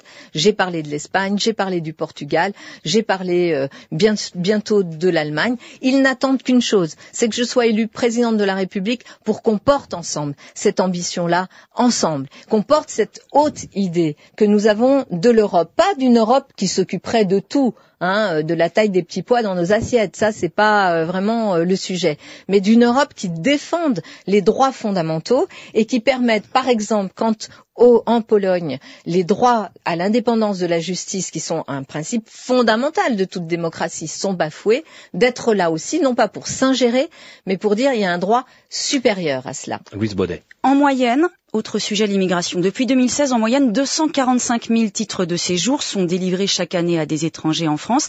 Est-ce que c'est le bon étiage? Doit-on accueillir plus de monde, moins de monde? Ce n'est pas à ce stade une question de plus ou de moins. D'abord, quand même. D'abord, d'abord, surtout que c'est très présent dans le débat politique. de la population. Oui, c'est pas parce que c'est présent dans le débat politique euh, que euh, il faut l'aborder comme les extrêmes l'abordent. Euh, en France, c'est à peu près 10% de la population qui est population d'origine étrangère. En Allemagne, plus de 16%. Ça n'a pas du tout occupé le débat des élections qui se sont déroulées en Allemagne. Ça l'occupe en France. ça l'occupe. Alors pourquoi? Parce que je pense que c'est un débat plus apaisé, dans lequel on rentre par des faits et on rentre par des réalités. Pour moi, il faut que la France, d'abord, soit en respect euh, de ses euh, responsabilités et des textes internationaux, y notamment à Calais, par exemple. Et bien sûr, et ça n'est pas le cas. Regardez cette situation absolument inadmissible, inacceptable, avec, euh, je, je, le dis, les prêtres qui sont aussi en train de faire une grève de la faim par rapport à cette situation des étrangers et des réfugiés à Calais. Donc d'abord respecter les questions relatives à l'asile. On accueille très mal, on ne respecte pas nos textes internationaux sur la vocation d'accueil de la France. Ensuite, il y a toute une immigration, qui est une immigration économique, une immigration d'étudiants, d'ailleurs les plus nombreux, hein, plus de 98 000, je crois, euh, euh, étudiants euh, étrangers, qui sont une chance aussi pour la France. L'immigration économique, je mets au défi beaucoup de branches d'activité aujourd'hui qui n'arrivent pas à trouver de main d'œuvre, de nous dire qu'ils ne voudraient pas et qu'il faudrait fermer les frontières. Donc il faut apaiser, il faut apaiser ce débat. Il faut vraiment apaiser en disant aussi, et vous savez, je suis issue de l'immigration. Je suis née en Espagne. Mon père était ouvrier et on est venu en France. Et comme des millions de personnes, à la fois venant d'Algérie, du Portugal, de Pologne, euh, d'Italie, d'Espagne, de, partout, qui sont venus et qui ont fait dans notre pays, ici en France, euh, euh, l'essor, fait en sorte que ce pays soit un grand pays. Et on va dire à tous ces gens-là, vous n'êtes rien. Et on continue à dire, hein, on voulait parler de Zemmour tout à l'heure, continue et on leur dit vous devez avoir honte de vos prénoms, moi je dis aujourd'hui à toutes ces femmes et à tous ces hommes, et je connais leur vie parce que ça a été la mienne, qu'on peut aimer son pays passionnément, comme j'aime mon pays, la France, et qu'on peut aussi être très fier de ses origines. Et pourtant vous avez changé de prénom vous aussi. Et je n'ai pas changé de prénom, on m'a changé de prénom. On m'a changé de prénom, on m'a francisé sans que je n'ai à euh, mis, euh,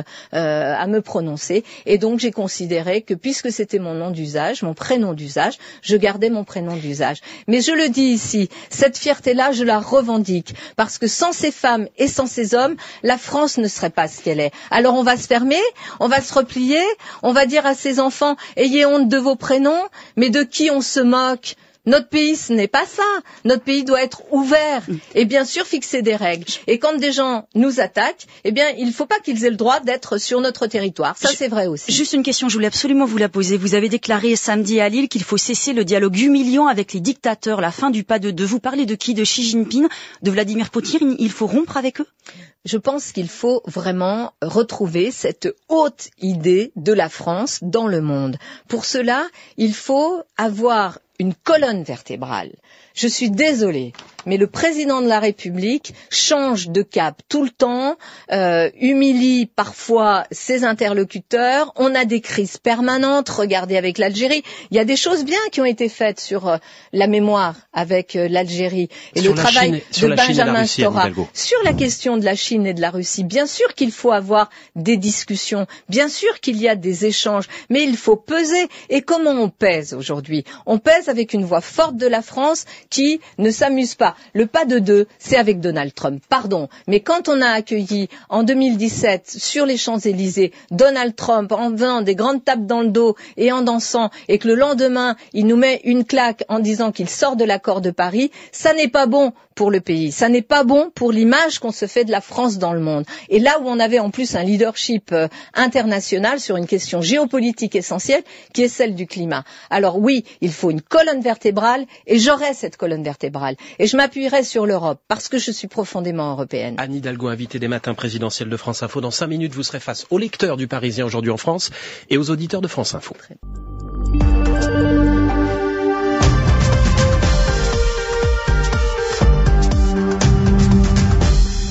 Et avant de vous donner la parole dans quelques instants au standard de France Info 0809 40 41 42 pour interroger Anne Hidalgo, une question d'actualité à la maire de Paris. Euh, Anne Hidalgo, une réunion va avoir lieu euh, cet après-midi au ministère de l'Intérieur consacrée à la sécurité des Jeux de Paris en 2024 et notamment à la question de la cérémonie euh, d'ouverture de ces Jeux qui va avoir lieu pour la première fois de l'histoire euh, olympique en extérieur sur la scène, ce qui veut dire que les 15 000 athlètes y sont, qu'il faut assurer aussi la sécurité des 150 chefs d'État et de gouvernement. Cette cérémonie est-elle aujourd'hui remise en cause par la sécurité?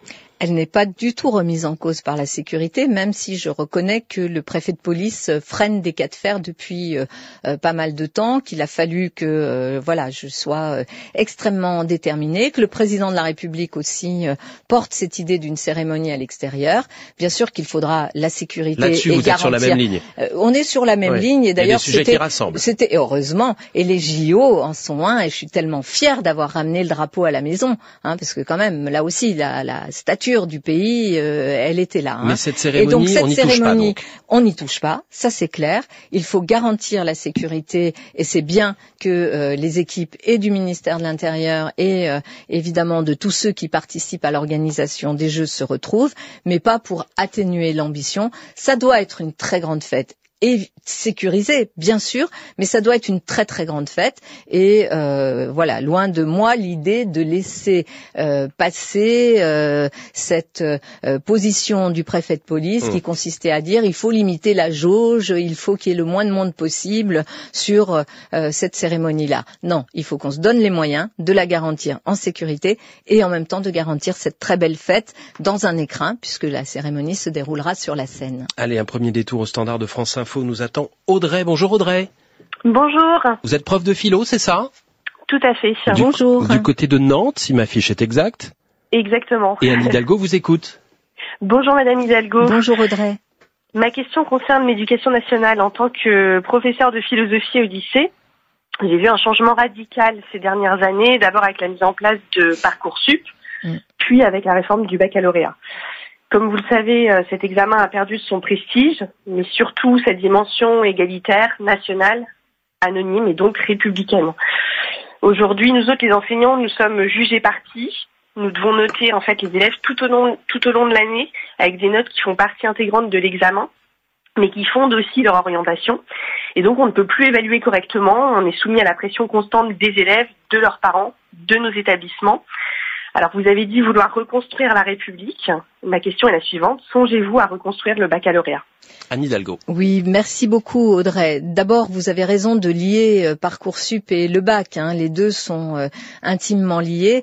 Et, et, je crois que ce qu'on a vécu ces trois dernières années, notamment avec Parcoursup, a montré une angoisse terrible des familles. C'est un algorithme qui décide de votre vie. C'est ça ce qui se passe pour les enfants, les jeunes et, et, et les familles. Ça, ça n'est plus possible. Vous le il supprimez. Faut, il faut supprimer Parcoursup. Je m'y suis engagée. Le remplacer par euh, un accompagnement des élèves dans leur orientation, simplifier les choses. Vous On avez pas entièrement... au tirage au sort euh, qui Bien était sûr le fonctionnement que non. avant. Il faut pourquoi pourquoi Parcoursup a été inventé?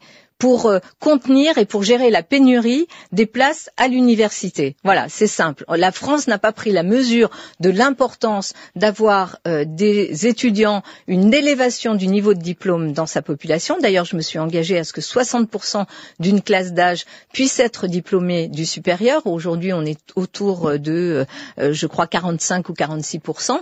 Et donc, oui, il faut mieux accompagner nos élèves, il faut mieux évaluer et se donner les moyens, oui, d'une évaluation qui ne soit pas simplement celle du contrôle continu. Donc on reverra et la question de l'orientation et la question euh, aussi, euh, bien sûr, du baccalauréat. Vous pourriez revenir et... entièrement sur la réforme de Jean-Michel Blanquer qui a donc consisté à, à, mettre davantage de contrôle continu dans la note finale. Qu'il y ait du contrôle continu est une bonne chose, oui. mais il faut aussi, comme vous l'avez très bien dit, pouvoir avoir une évaluation des élèves qui soit euh, distincte de ce qui se passe directement dans la classe. Mais surtout, surtout, il faut donner la possibilité aux enseignants de mieux exercer leur métier. On a des lycées dans lesquels il y a 35 élèves par classe, 35 élèves par classe dans certains lycées, un système d'orientation qui se fait uniquement par défaut, un système d'alternance qui est dévalorisé, alors que avant le bac et après le bac, les formations en alternance, y compris sur des formations très théoriques, sont fondamentales. Donc il faut revoir complètement ce travail-là et le faire avec les professeurs qui aujourd'hui sont là juste à recevoir des directives du ministère, y compris sur la pédagogie qu'ils ont à faire en classe. Donc tout cela, on le reverra avec les enseignants. C'est un grand pacte hein, que je mmh. veux proposer euh, à euh, l'ensemble des enseignants de notre pays. Oudi, qui est un lecteur de notre partenaire, le Parisien aujourd'hui en France, nous appelle d'une ville que je crois vous connaissez bien. Anne Hidalgo, vous nous appelez d'où, Oudi? De Paris. Ah, c'est bien ça, je confirme. On vous écoute. Bonjour. Bonjour Anne Hidalgo, bonjour, bonjour euh, France Info. Euh, ma question, elle porte sur euh, le thème de la fonction publique. Euh, auparavant, la fonction publique permettait de passer de la catégorie C à la catégorie B à la catégorie mm. A. Et j'ai l'impression qu'aujourd'hui, cette progression sociale que permettait euh, l'entrée dans la fonction publique est bloquée. Donc ma question, c'est quelle est votre vision de la réforme de la haute fonction publique et que pouvez-vous proposer pour que la haute fonction publique ressemble plus à la société française actuelle? Votre question, elle est uniquement sur la haute fonction publique ou sur les fonctionnaires en général, Oudi? Sur les fonctionnaires en général, sur les deux côtés du spectre, à la fois les premiers de corvée, comme l'a précisé euh, ce week-end à Lille, Anne Hidalgo, mm -hmm. et sur la haute fonction publique. Anne Hidalgo. Merci beaucoup. là aussi, on vient de vivre cinq ans euh, où on a essayé de nous faire euh, croire que euh, les fonctionnaires étaient ou des fainéants ou des gens qui ne servaient à pas grand-chose. En tous les cas, qu'il était normal de pas bien les payer, de ne pas les faire évoluer dans leur carrière. C'est quand même un état d'esprit que l'on a vu pendant ces cinq années, jusqu'à se rendre compte que quand même c'est utile hein, d'avoir des services publics. Hein, on s'en rend compte, à la fois, je pense, et bien sûr à tous les municipaux, mais aussi aux services publics de l'État ou encore à la, fonction publique hospitalière. Il faut dans notre pays, c'est vrai pour la fonction publique comme pour beaucoup d'autres secteurs, il faut que cet ascenseur social qui est totalement en panne puisse refonctionner. Ça passe dans la fonction publique, évidemment par de la formation, par des possibilités d'accès à euh, des grades et des niveaux supérieurs. Et par une hausse du point d'indice ou pas? Bien sûr qu'il faudra une hausse du point d'indice. Que vous avez déjà estimé ou pas encore? Non, pas encore, mais bien sûr qu'il faudra une hausse du point d'indice. Là aussi, les fonctionnaires. Vous savez, aujourd'hui, hein, puisqu'on parlait de Paris, le gouvernement attaque une décision que j'ai prise qui consiste en matière de temps de travail à euh, donner des possibilités de congés euh, à par exemple euh, des euh, travailleurs qui ont des travaux très pénibles, je pense aux égoutiers, aux éboueurs, euh, qui sont quand même des métiers parce que le très, gouvernement considère que vous détournez l'obligation qui est faite aux fonctionnaires eh de la ville de Paris de faire leurs heures. Et vous voyez quand même ce gouvernement qui continue à taper sur les plus fragiles, ceux qui étaient les premiers de, de corvée, pour ne s'intéresser que à, à, son fameux ruissellement dont on attend toujours, toujours la première petite gouttelette. Donc oui, il faut rebâtir en France un plan massif pour la progression, pour que cet ascenseur social fonctionne. Dans la fonction publique, c'est plus facile et plus aisé parce qu'il y a les outils de formation, parce qu'il faut de la volonté politique et j'aurai cette volonté politique-là. Anne Hidalgo, invitée de France Info jusqu'à 9h. Arnaud nous attend du côté du standard. Bonjour Arnaud. Oui, bonjour. Je sais que vous êtes... Bonjour, vous êtes déjà là depuis 10 minutes. Je vais vous demander de patienter encore une toute petite minute si vous voulez bien. Les matins présidentiels, Marc Fauvel. Anne Hidalgo, face aux auditeurs et téléspectateurs de France Info, face aux lecteurs du Parisien aujourd'hui en France également jusqu'à 9h. Je vous rappelle le numéro du standard pour nous appeler 0809 40 41 42. Arnaud est donc euh, avec nous depuis une bonne grosse dizaine de minutes maintenant au standard. Merci d'avoir patienté. Anne Hidalgo vous écoute. Arnaud et bienvenue. Oui, bonjour Madame Hidalgo. Bonjour, Arnaud. Monsieur Fauvel. Je suis donc Arnaud Gallet. Je suis le cofondateur du collectif Prévenir et Protéger. Et j'ai été également une des trop nombreuses voix à prendre la parole au moment du MeToo inceste en début d'année. Et j'ai une question en fait directement euh, à poser à Madame Hidalgo en tant que présidente qui est directement en lien avec les violences faites aux enfants. Je vais juste rappeler quelques chiffres. 165 000 enfants victimes chaque année de violences sexuelles. Ça fait un enfant toutes les trois minutes. On parle d'un enfant qui meurt sous les coups de ses parents tous les quatre ou cinq jours. Il y a différentes, il y a très peu de chiffres, mais c'est quand même euh, un chiffre mmh. énorme. Et on parle également, et c'est plus d'actualité, de 700 000 enfants victimes chaque année de harcèlement. J'ai une forte pensée pour Dina, pour Marion et toutes euh, et toutes ces, tous ces enfants qui, qui meurent euh, euh, du harcèlement scolaire. Et donc ça veut dire que ça correspond à un enfant tous chaque minute victime de harcèlement scolaire. Votre question, si vous voulez bien Arnaud, on vous écoute. Ma question est donc la suivante. Madame Hidalgo, en tant que présidente, qu'est-ce que vous ferez pour lutter contre les violences faites aux enfants? C'est vraiment un sujet majeur parce que quand on découvre l'ampleur hein, euh, de ces violences, violences sexuelles, violences sur les enfants dans notre pays, euh, on, est euh, abasourdi parce que ça ne peut pas se dérouler comme ça dans un pays comme le nôtre, dans un grand pays, dans une grande démocratie. Donc il faut bien sûr que la parole des victimes se libère, que tout soit fait pour qu'elles puissent être libérées et accompagnées. il y a des choses qui sont en train de se faire, je pense et sous votre impulsion d'ailleurs hein, aussi. Euh, je ne reviens pas sur ce qui s'est dit euh, notamment dans l'Église, mais euh, aussi dans le monde du sport. En tant que maire de Paris aujourd'hui, j'accompagne beaucoup de ces collectifs et nous avons aussi travaillé avec les enfants, avec une, avec tous les enfants, les enfants de l'aide sociale à l'enfance aussi. Ce sera pour moi une très grande cause. la cause nationale, je la réserverai notamment à la question de la santé mentale, mais la question de la place des enfants et des violences qui leur sont faites nécessite une prise de conscience. Ça ne peut pas se faire simplement d'en haut, mais il faut une volonté politique farouche et je l'aurai. Euh, avec à mes côtés aujourd'hui Dominique Versini, à qui je vais confier dans le cadre de la campagne présidentielle une mission pour aussi nous faire des propositions sur comment libérer cette parole, comment la recueillir, comment l'accompagner et comment aussi sanctionner celles et ceux qui se livrent à ces violences qui sont destructrices pour toutes nos sociétés parce qu'un enfant qui a subi des violences et qui n'est pas traité par les violences qu'il a subies est un enfant qui va pouvoir aussi être lui-même confronté ou même auteur de violences. Et c'est toute la société qui est gangrénée par ce phénomène des violences faites aux enfants. Donc j'en ferai évidemment un sujet majeur, comme je m'en suis saisie euh, déjà aujourd'hui en tant que maire de Paris. Paul, 24 ans, est avec nous en direct sur France Info. Bonjour et bienvenue. Paul, on vous écoute.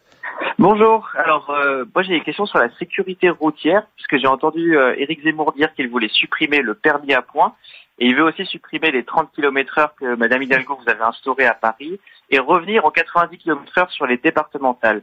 Donc je voulais savoir ce que vous en pensiez. Écoutez, Éric Zemmour, euh, c'est pas quelqu'un euh, vis-à-vis de qui je vais me situer dans mes propositions. Ma pensée sur ces questions de sécurité routière, c'est qu'il faut tout faire pour faire baisser la mortalité euh, sur les routes. Que d'ailleurs, le permis à points comme les limitations de vitesse ont été pour beaucoup, ou alors le port de la ceinture, ces obligations-là ont été pour beaucoup dans la réduction de la mortalité sur nos routes, et il faut continuer à travailler dans ce sens-là. Donc, je ne suis pas favorable à euh, ces mesures qui sont euh, des mesures, euh, comme toujours, hein, extrêmement peut-être populaires pour une partie de la population, mais je pense qu'ils nous feraient beaucoup reculer en matière de sécurité routière et de baisse de la mortalité sur les routes. Ça, c'est sur les propositions faites ce week-end par Eric Zemmour, sur l'homme, sur sa possible candidature. Aujourd'hui, est-ce que vous faites partie de ceux qui disent c'est une bulle médiatique euh, qui va se dégonfler au fur et à mesure de la campagne. Regardez les sondages, six mois avant, ils se sont toujours trompés. Ou est-ce que vous dites attention Malheureusement non, ce, n'est pas euh, simplement une bulle médiatique, même s'il lui a été donné beaucoup trop euh, d'importance et d'audience à mon goût, et je suis pas la seule à le dire, mais malheureusement non. Ce que je peux dire, c'est que cet homme-là, il porte quoi? Il porte l'idéal d'une France de 1942 il compare, il ose comparer Pétain à euh, De Gaulle. Il ose nous expliquer que euh, Pétain aurait sauvé les Juifs. Il s'attaque à qui? À Samuel Sandler, euh, le grand-père de ses enfants et petits-enfants assassinés dans un attentat terroriste en 2012. C'est un homme qui est, d'ailleurs, qui tient des propos qui sont très souvent condamnables, qui a été condamné, condamné par la justice pour ses propos racistes, et on lui laisse cet espace-là.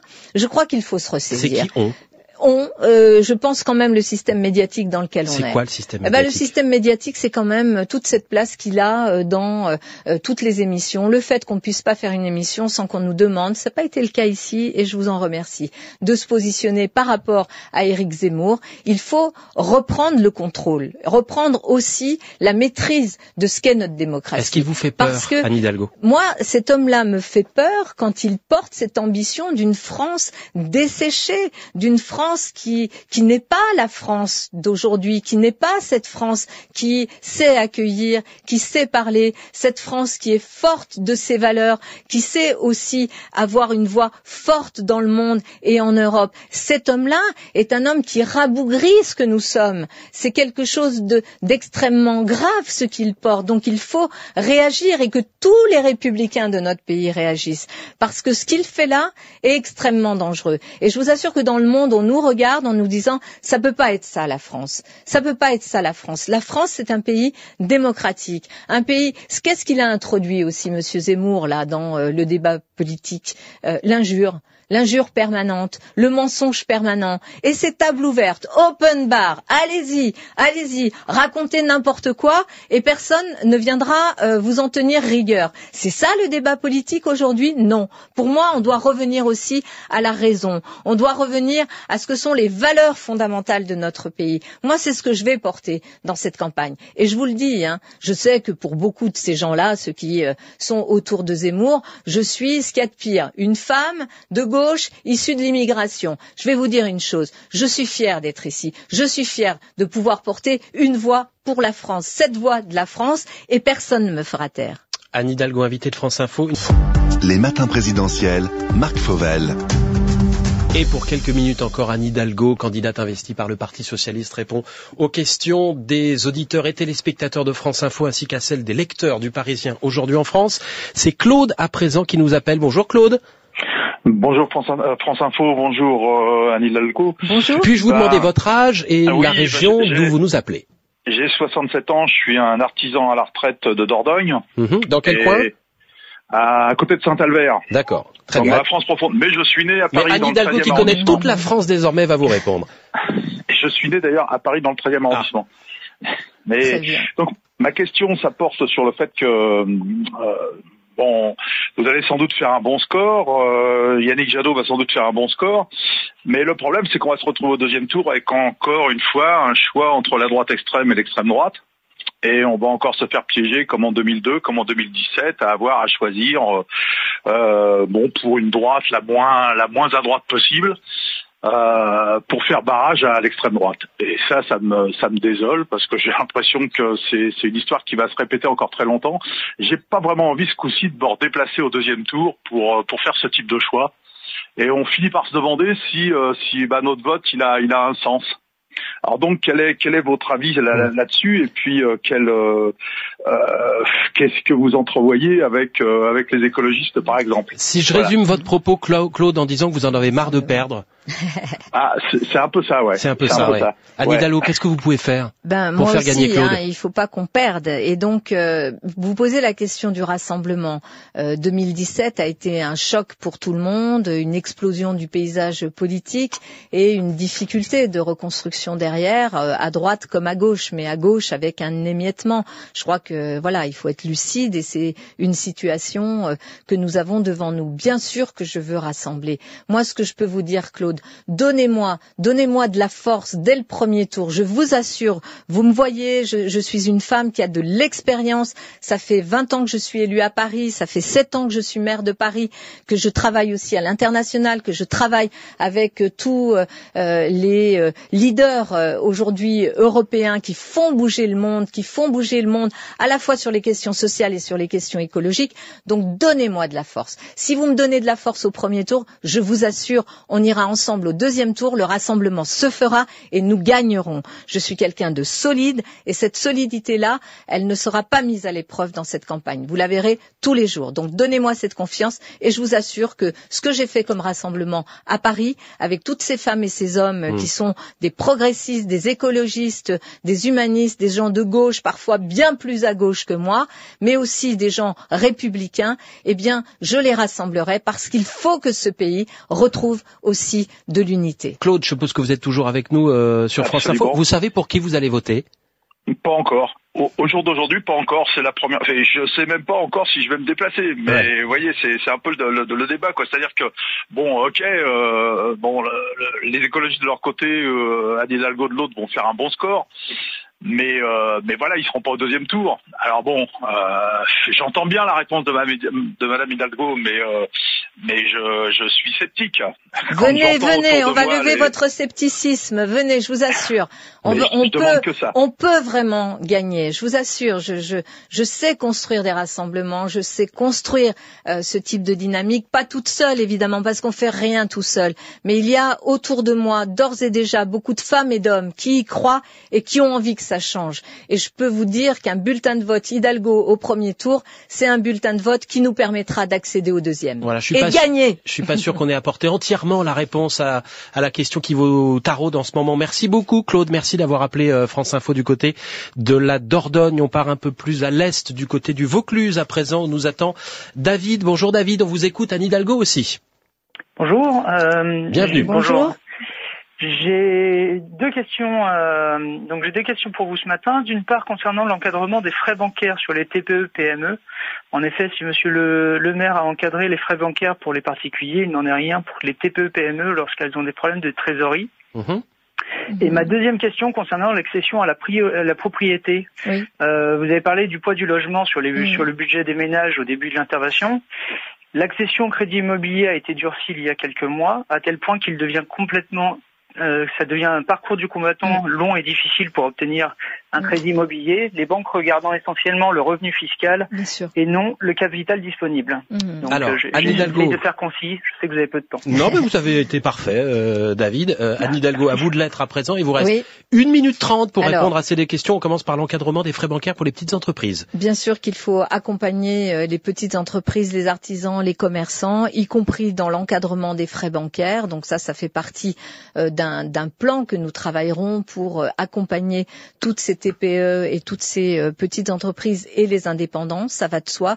D'ailleurs, c'est un secteur très très très important en nombre d'emplois et aussi en qualité de services et de propositions et aussi d'apprentissage, hein, parce que une grande partie de la formation professionnelle de nos jeunes tient avec ce travail qui est fait par notamment euh, tout le secteur euh, de l'artisanat et des toutes petites euh, entreprises. Sur l'accession à la propriété, là aussi, vous avez raison. Je pense qu'il faut bien sûr travailler du côté des banques, mais il faut aussi travailler du côté du patrimoine, du pardon, du foncier disponible. Je pense qu'il faut des grandes foncières publiques à l'échelle des régions pour pouvoir permettre la construction de logements en accession à des prix moindres. Je l'ai pratiqué à Paris, on le pratique. Par exemple, euh, faire en sorte ce qu'on appelle le démembrement. On vend les murs mais pas le sol, ce qui permet de mettre en accession des logements à moitié prix sur le marché. Ça, c'est une piste que je voudrais euh, développer partout en France. Merci à David et à tous les autres auditeurs et téléspectateurs qui euh, ont joué le jeu de cet exercice de démocratie directe depuis 8h30 avec Anne Hidalgo. Merci à vous. Merci à vous, également d'avoir accepté l'invitation de France Info. Deuxième édition de ces matins présidentiels. La troisième, ce sera dans trois semaines précisément. Sachez déjà que c'est la candidate du Rassemblement national, Marine Le Pen, qui sera à votre place, Anne Hidalgo, dans cinq minutes, un peu plus, une édition spéciale des informés. On va revenir sur euh, vos propositions et ce que vous avez dit ou pas dit d'ailleurs ce matin sur France Info. Belle journée à tous.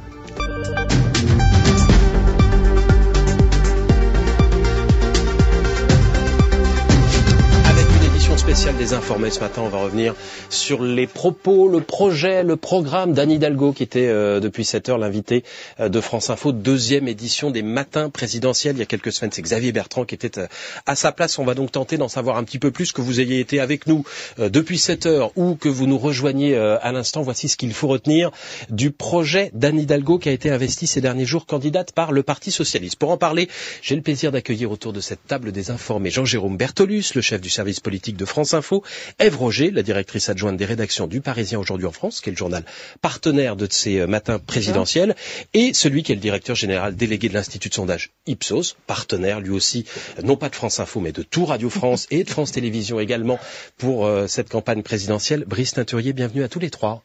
Bonjour. Neila Latrousse, c'est à vous. Avec euh, Anne Hidalgo. Vous aussi, j'ai toujours du plaisir à vous, retrouver, mais je vous ai déjà vu tout à l'heure. tous les matins, euh, Marc, euh, avec Anne Hidalgo, qui elle n'est pas là tous les matins, mais qui était effectivement l'invitée ce matin de, de, ces matins présidentiels et qui a présenté à plusieurs reprises sa candidature comme étant socialiste, écologique et féministe, qui est revenu notamment sur la question des salaires qui s'imposent en ce début de campagne. Il y aura, dit-elle, une revalorisation massive du SMIC si elle est élue. Écoutez il y aura une revalorisation massive du SMIC. Vous savez, quand on compare nos salaires aux salaires euh, euh, des pays européens qui réussissent, qui sont performants, c'est combien eh massif, Anne Hidalgo? Massif, c'est au moins entre 10 et 15 euh, de revalorisation dans une première Donc étape. De l'ordre de 150 euros, si je suis à peu De l'ordre de 150 euros au moins.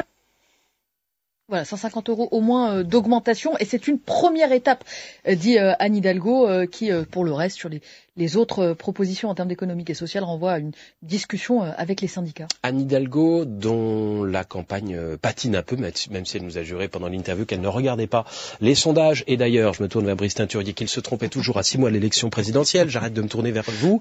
Jean-Jérôme Bertolus, exercice réussi ou pas pour la candidate? Dans son ensemble, hein, pas uniquement sur la proposition qu'on a entendue à l'instant. Oui, oui, et, justement pas forcément en termes de, de propositions, euh, d'annonces, mais c'est d'abord réussi en termes d'incarnation. C'est-à-dire que je trouve que jusqu'à présent, on le disait, Marc, effectivement, elle a dû, sa campagne a du mal à décoller. La candidate est un peu en apesanteur. Même à Lille, il y avait un côté un petit peu discours comme ça, un petit peu en apesanteur. Là, elle était là, et elle a commencé vraiment à, comment dire, à tracer la figure de sa candidature une femme de gauche.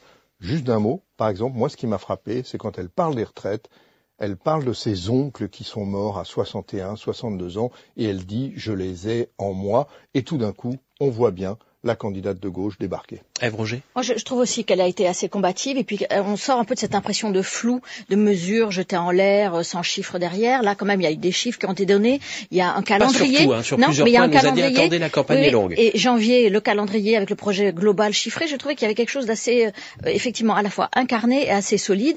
Et je pense qu'elle a bien lu notre euh, dossier commun euh, samedi sur ses atouts et ses faiblesses, parce que ses atouts, elle n'a parlé que de ça. Je suis une femme répétée à l'envie, une femme l'égalité salariale. Je suis une femme qui est. C'est une rencontre. Alors aujourd'hui, la, présidence de la République, c'est une rencontre entre une femme et les autres femmes du pays. Donc je trouve que euh, nous, avons sans doute été assez bons euh, samedi. Brice Teinturier. Oui, moi j'ai trouvé qu'elle était punchy d'abord, euh, effectivement très très présente, très euh, avec beaucoup de, de volontarisme. Euh, ensuite, il y, a, y, a, deux choses il y a un positionnement, il y a des valeurs, il y a un certain nombre de mesures qu'elle a données, et elle a précisé le calendrier sur le financement de ces mesures. Donc du coup, j'ai l'impression qu'elle revient davantage dans la campagne et que l'effet un peu en apesanteur que vous aviez noté mmh. devrait normalement là commencer à diminuer. En tous les cas, il y a quelqu'un qui incarne cette famille. Je crois que c'est l'effet de, de vous matin présidentiel de 7h à 9h où elle a pu s'exprimer longuement. Bon, on va revenir sur le fond de ces propositions dans un instant. Néla Latrousse, vous nous direz ce que vous en avez pensé. Vous aussi, un tout petit coup d'œil au fil info. Tout d'abord, il est 9h10. Mélanie Delaunay. Et dans les matins présidentiels sur France Info, Anne Hidalgo, la candidate socialiste à la présidentielle, a décliné la proposition de l'écologiste Sandrine Rousseau de se rallier à Europe Écologie Les Verts derrière Yannick Jadot. Je ne le ferai pas dans ces conditions, répond la maire de Paris qui estime ne pas avoir de preuves à donner sur le fait qu'elle incarne aussi l'écologie. Les États-Unis et l'Union européenne suivent avec inquiétude la situation au Soudan, deux ans après le départ du dictateur Omar el-Béchir dans ce pays d'Afrique de l'Est. Un coup de force mené par des militaires. Ils ont arrêté chez eux au petit matin le Premier ministre et des membres de la transition. Tous les outils sont disponibles pour combattre le Covid. La pandémie prendra fin lorsque le monde choisira d'y mettre fin. C'est entre nos mains, assure le patron de l'Organisation mondiale de la santé. Il appelle les pays où plus de 40% de la population est vaccinée à laisser leur place dans les livraisons de vaccins. 21 interpellations en marge du classico des affrontements entre des supporters qui voulaient entrer de force au vélodrome et les CRS. Sur le terrain, zéro partout, match nul entre l'OM et le Paris Saint-Germain. France Info. Les informés. Neil à la trousse, Marc Fauvel. Toujours avec Brice Teinturier de l'Institut Ipsos, Ève Roger du Parisien aujourd'hui en France, Jean-Jérôme Bertolus et Neil à la trousse de France Info. Que sait-on désormais?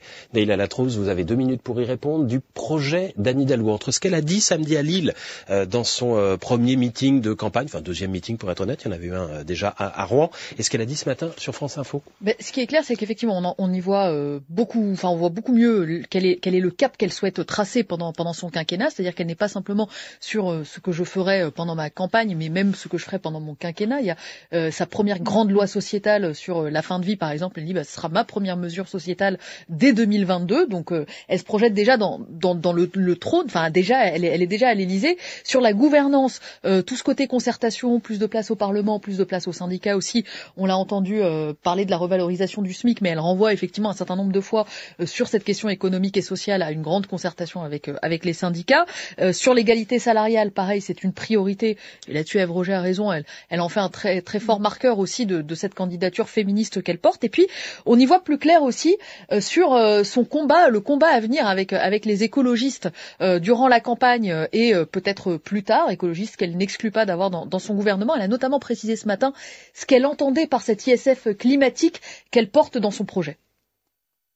C'est bien sûr l'ISF qui sera entièrement dédié à un fonds qui sera un fonds d'accompagnement de la transition écologique, notamment pour les plus modestes. On pense par exemple, je pense par exemple à la possibilité de rendre euh, l'achat d'une voiture électrique euh, au même niveau que celle d'une voiture thermique aujourd'hui.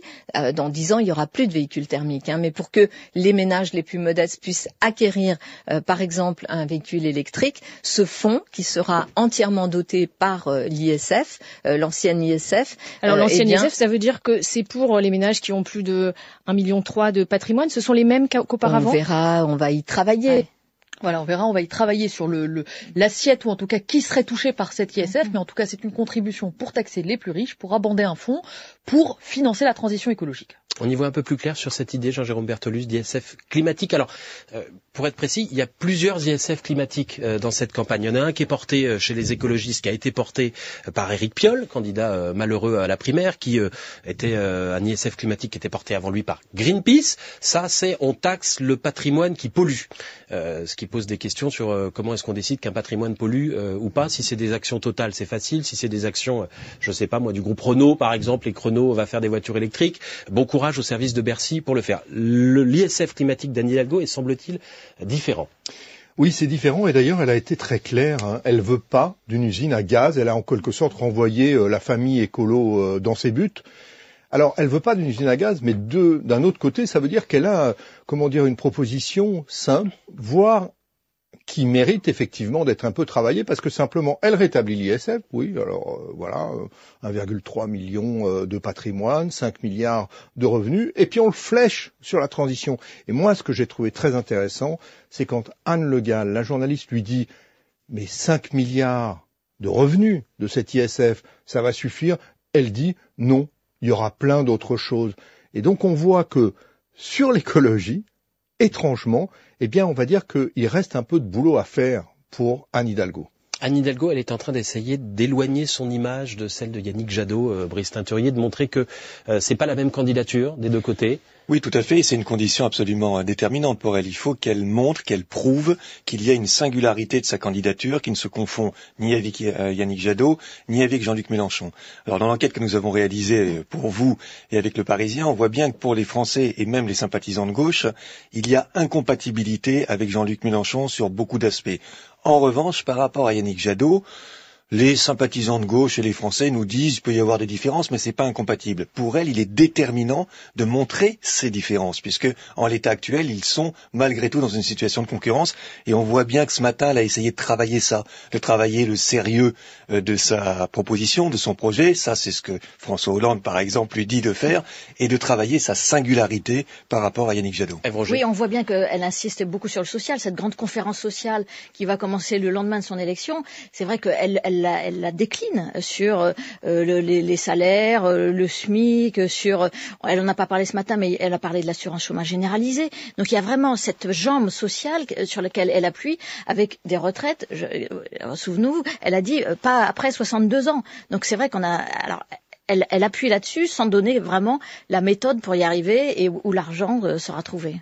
Alors hier matin, euh, presque à cette même heure, c'est Sandrine Rousseau, euh, euh, l'adversaire du second tour de Yannick Jadot chez les écologistes, qui était notre invité, euh, Neila Latrousse, et qui a lancé un appel à Anne Hidalgo. un appel à, rejoindre bah, la candidature écologiste, celle de Yannick Jadot. Et évidemment, ça c'est le, grand sujet pour, pour une Anne Hidalgo dont on disait que peut-être, éventuellement, d'ici la fin de l'année, elle pourrait se retirer si les sondages n'étaient pas au beau fixe. Bon, c'est une hypothèse qu'elle a totalement écarté encore euh, ce matin euh, sur France Info. Hein, écoutez.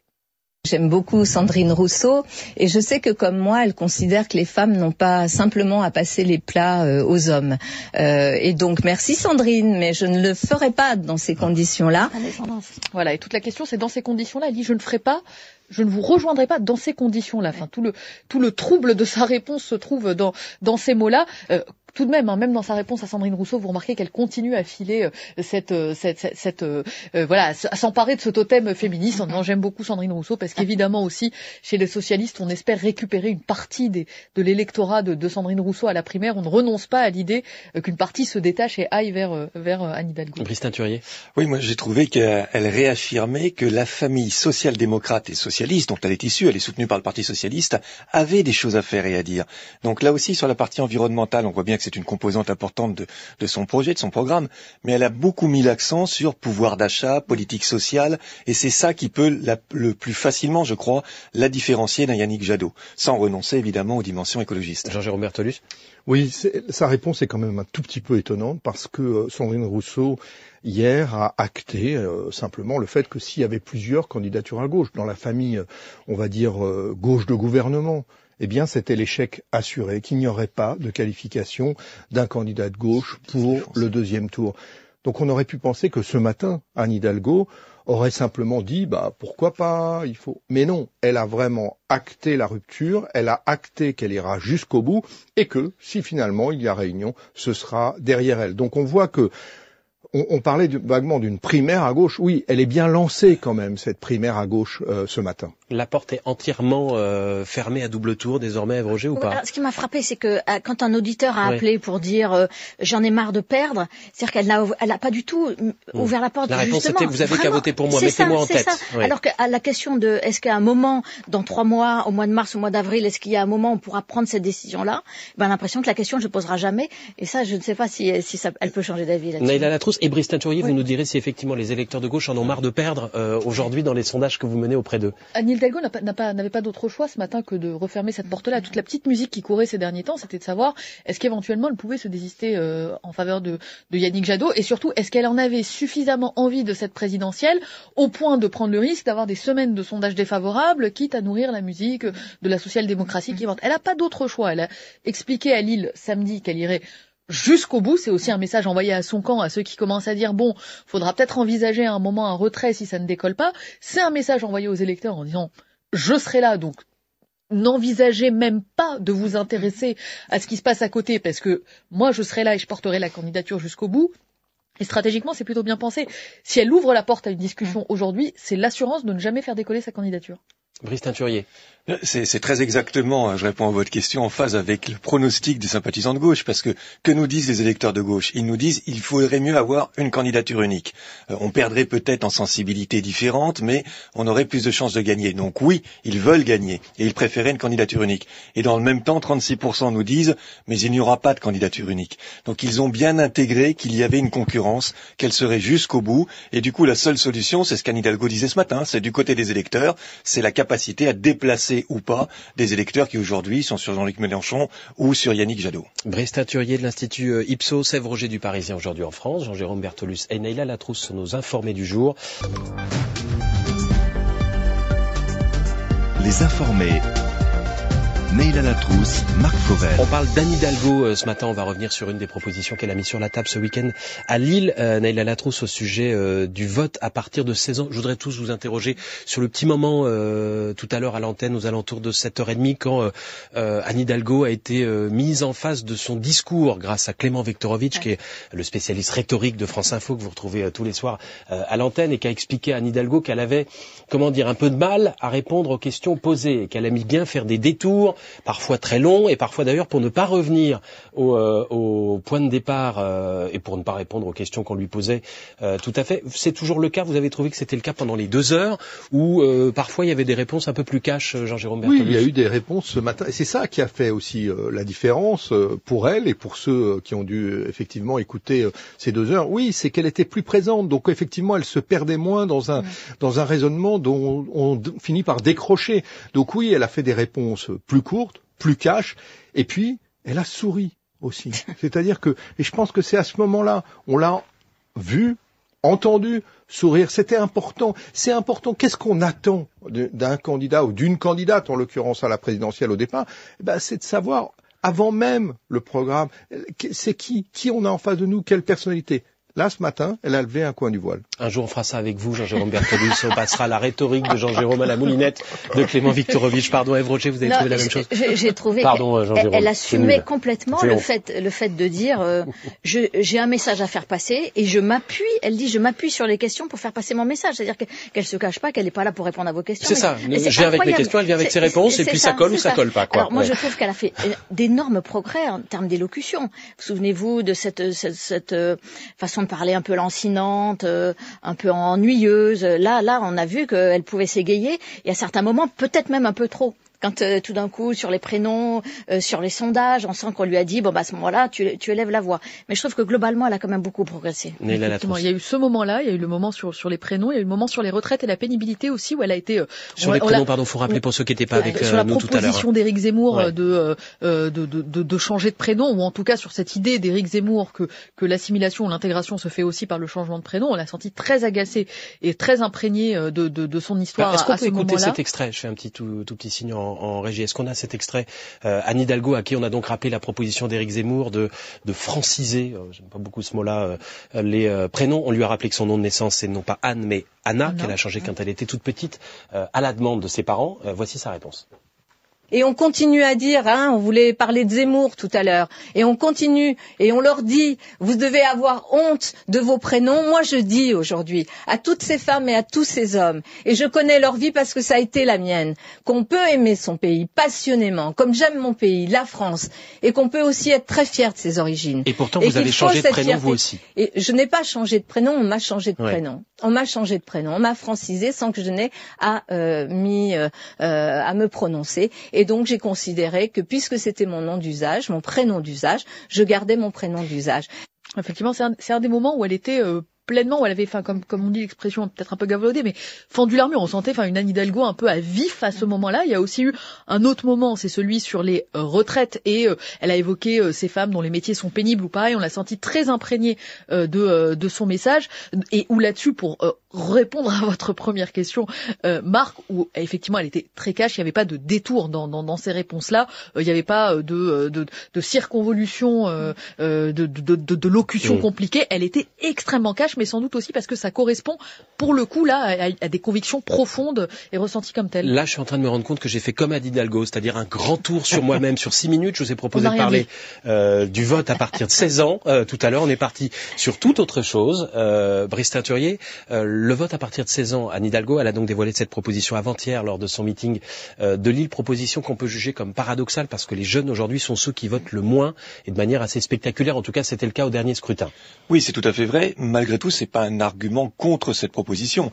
Euh, la situation, c'est que les jeunes se détournent de la scène électorale. Ça, c'est indiscutable. Maintenant, pourquoi? Parce qu'on n'arrive pas à les réintéresser. Et il y a une partie de la population qui pourrait être malgré tout euh, intéressée par le fait de pouvoir donner son avis au moment des grands, des grands moments électoraux. Je pense que ce qui sera plus compliqué dans l'opinion peut-être à faire passer, c'est non pas l'idée qu'un jeune de 16 ans pourrait voter, mais qu'il pourrait être aussi éligible. Là, il va falloir préciser éligible euh, dans, dans, quel mandat, mandat que oui quand la question lui a été posée par Elle a répondu que oui, tout à, tout à l'heure. Un député à 18 ans, pourquoi pas Voilà. Et, ça, à mon avis, je ne suis pas certain que les Français soient encore totalement prêts à imaginer un maire ou un député euh, qui aurait 16 euh, ans. Merci infiniment à tous les quatre. Euh, pardon pour cette digression façon Anne Hidalgo sur la dernière partie des informés ce matin. Neila Latrousse, Brice Teinturier, directeur général délégué de l'Institut Ipsos, Jean-Jérôme Bertolus, chef du service politique de France Info, Ève Roger. On jette un petit coup d'œil à la une de votre quotidien, Le Parisien aujourd'hui en France ce matin.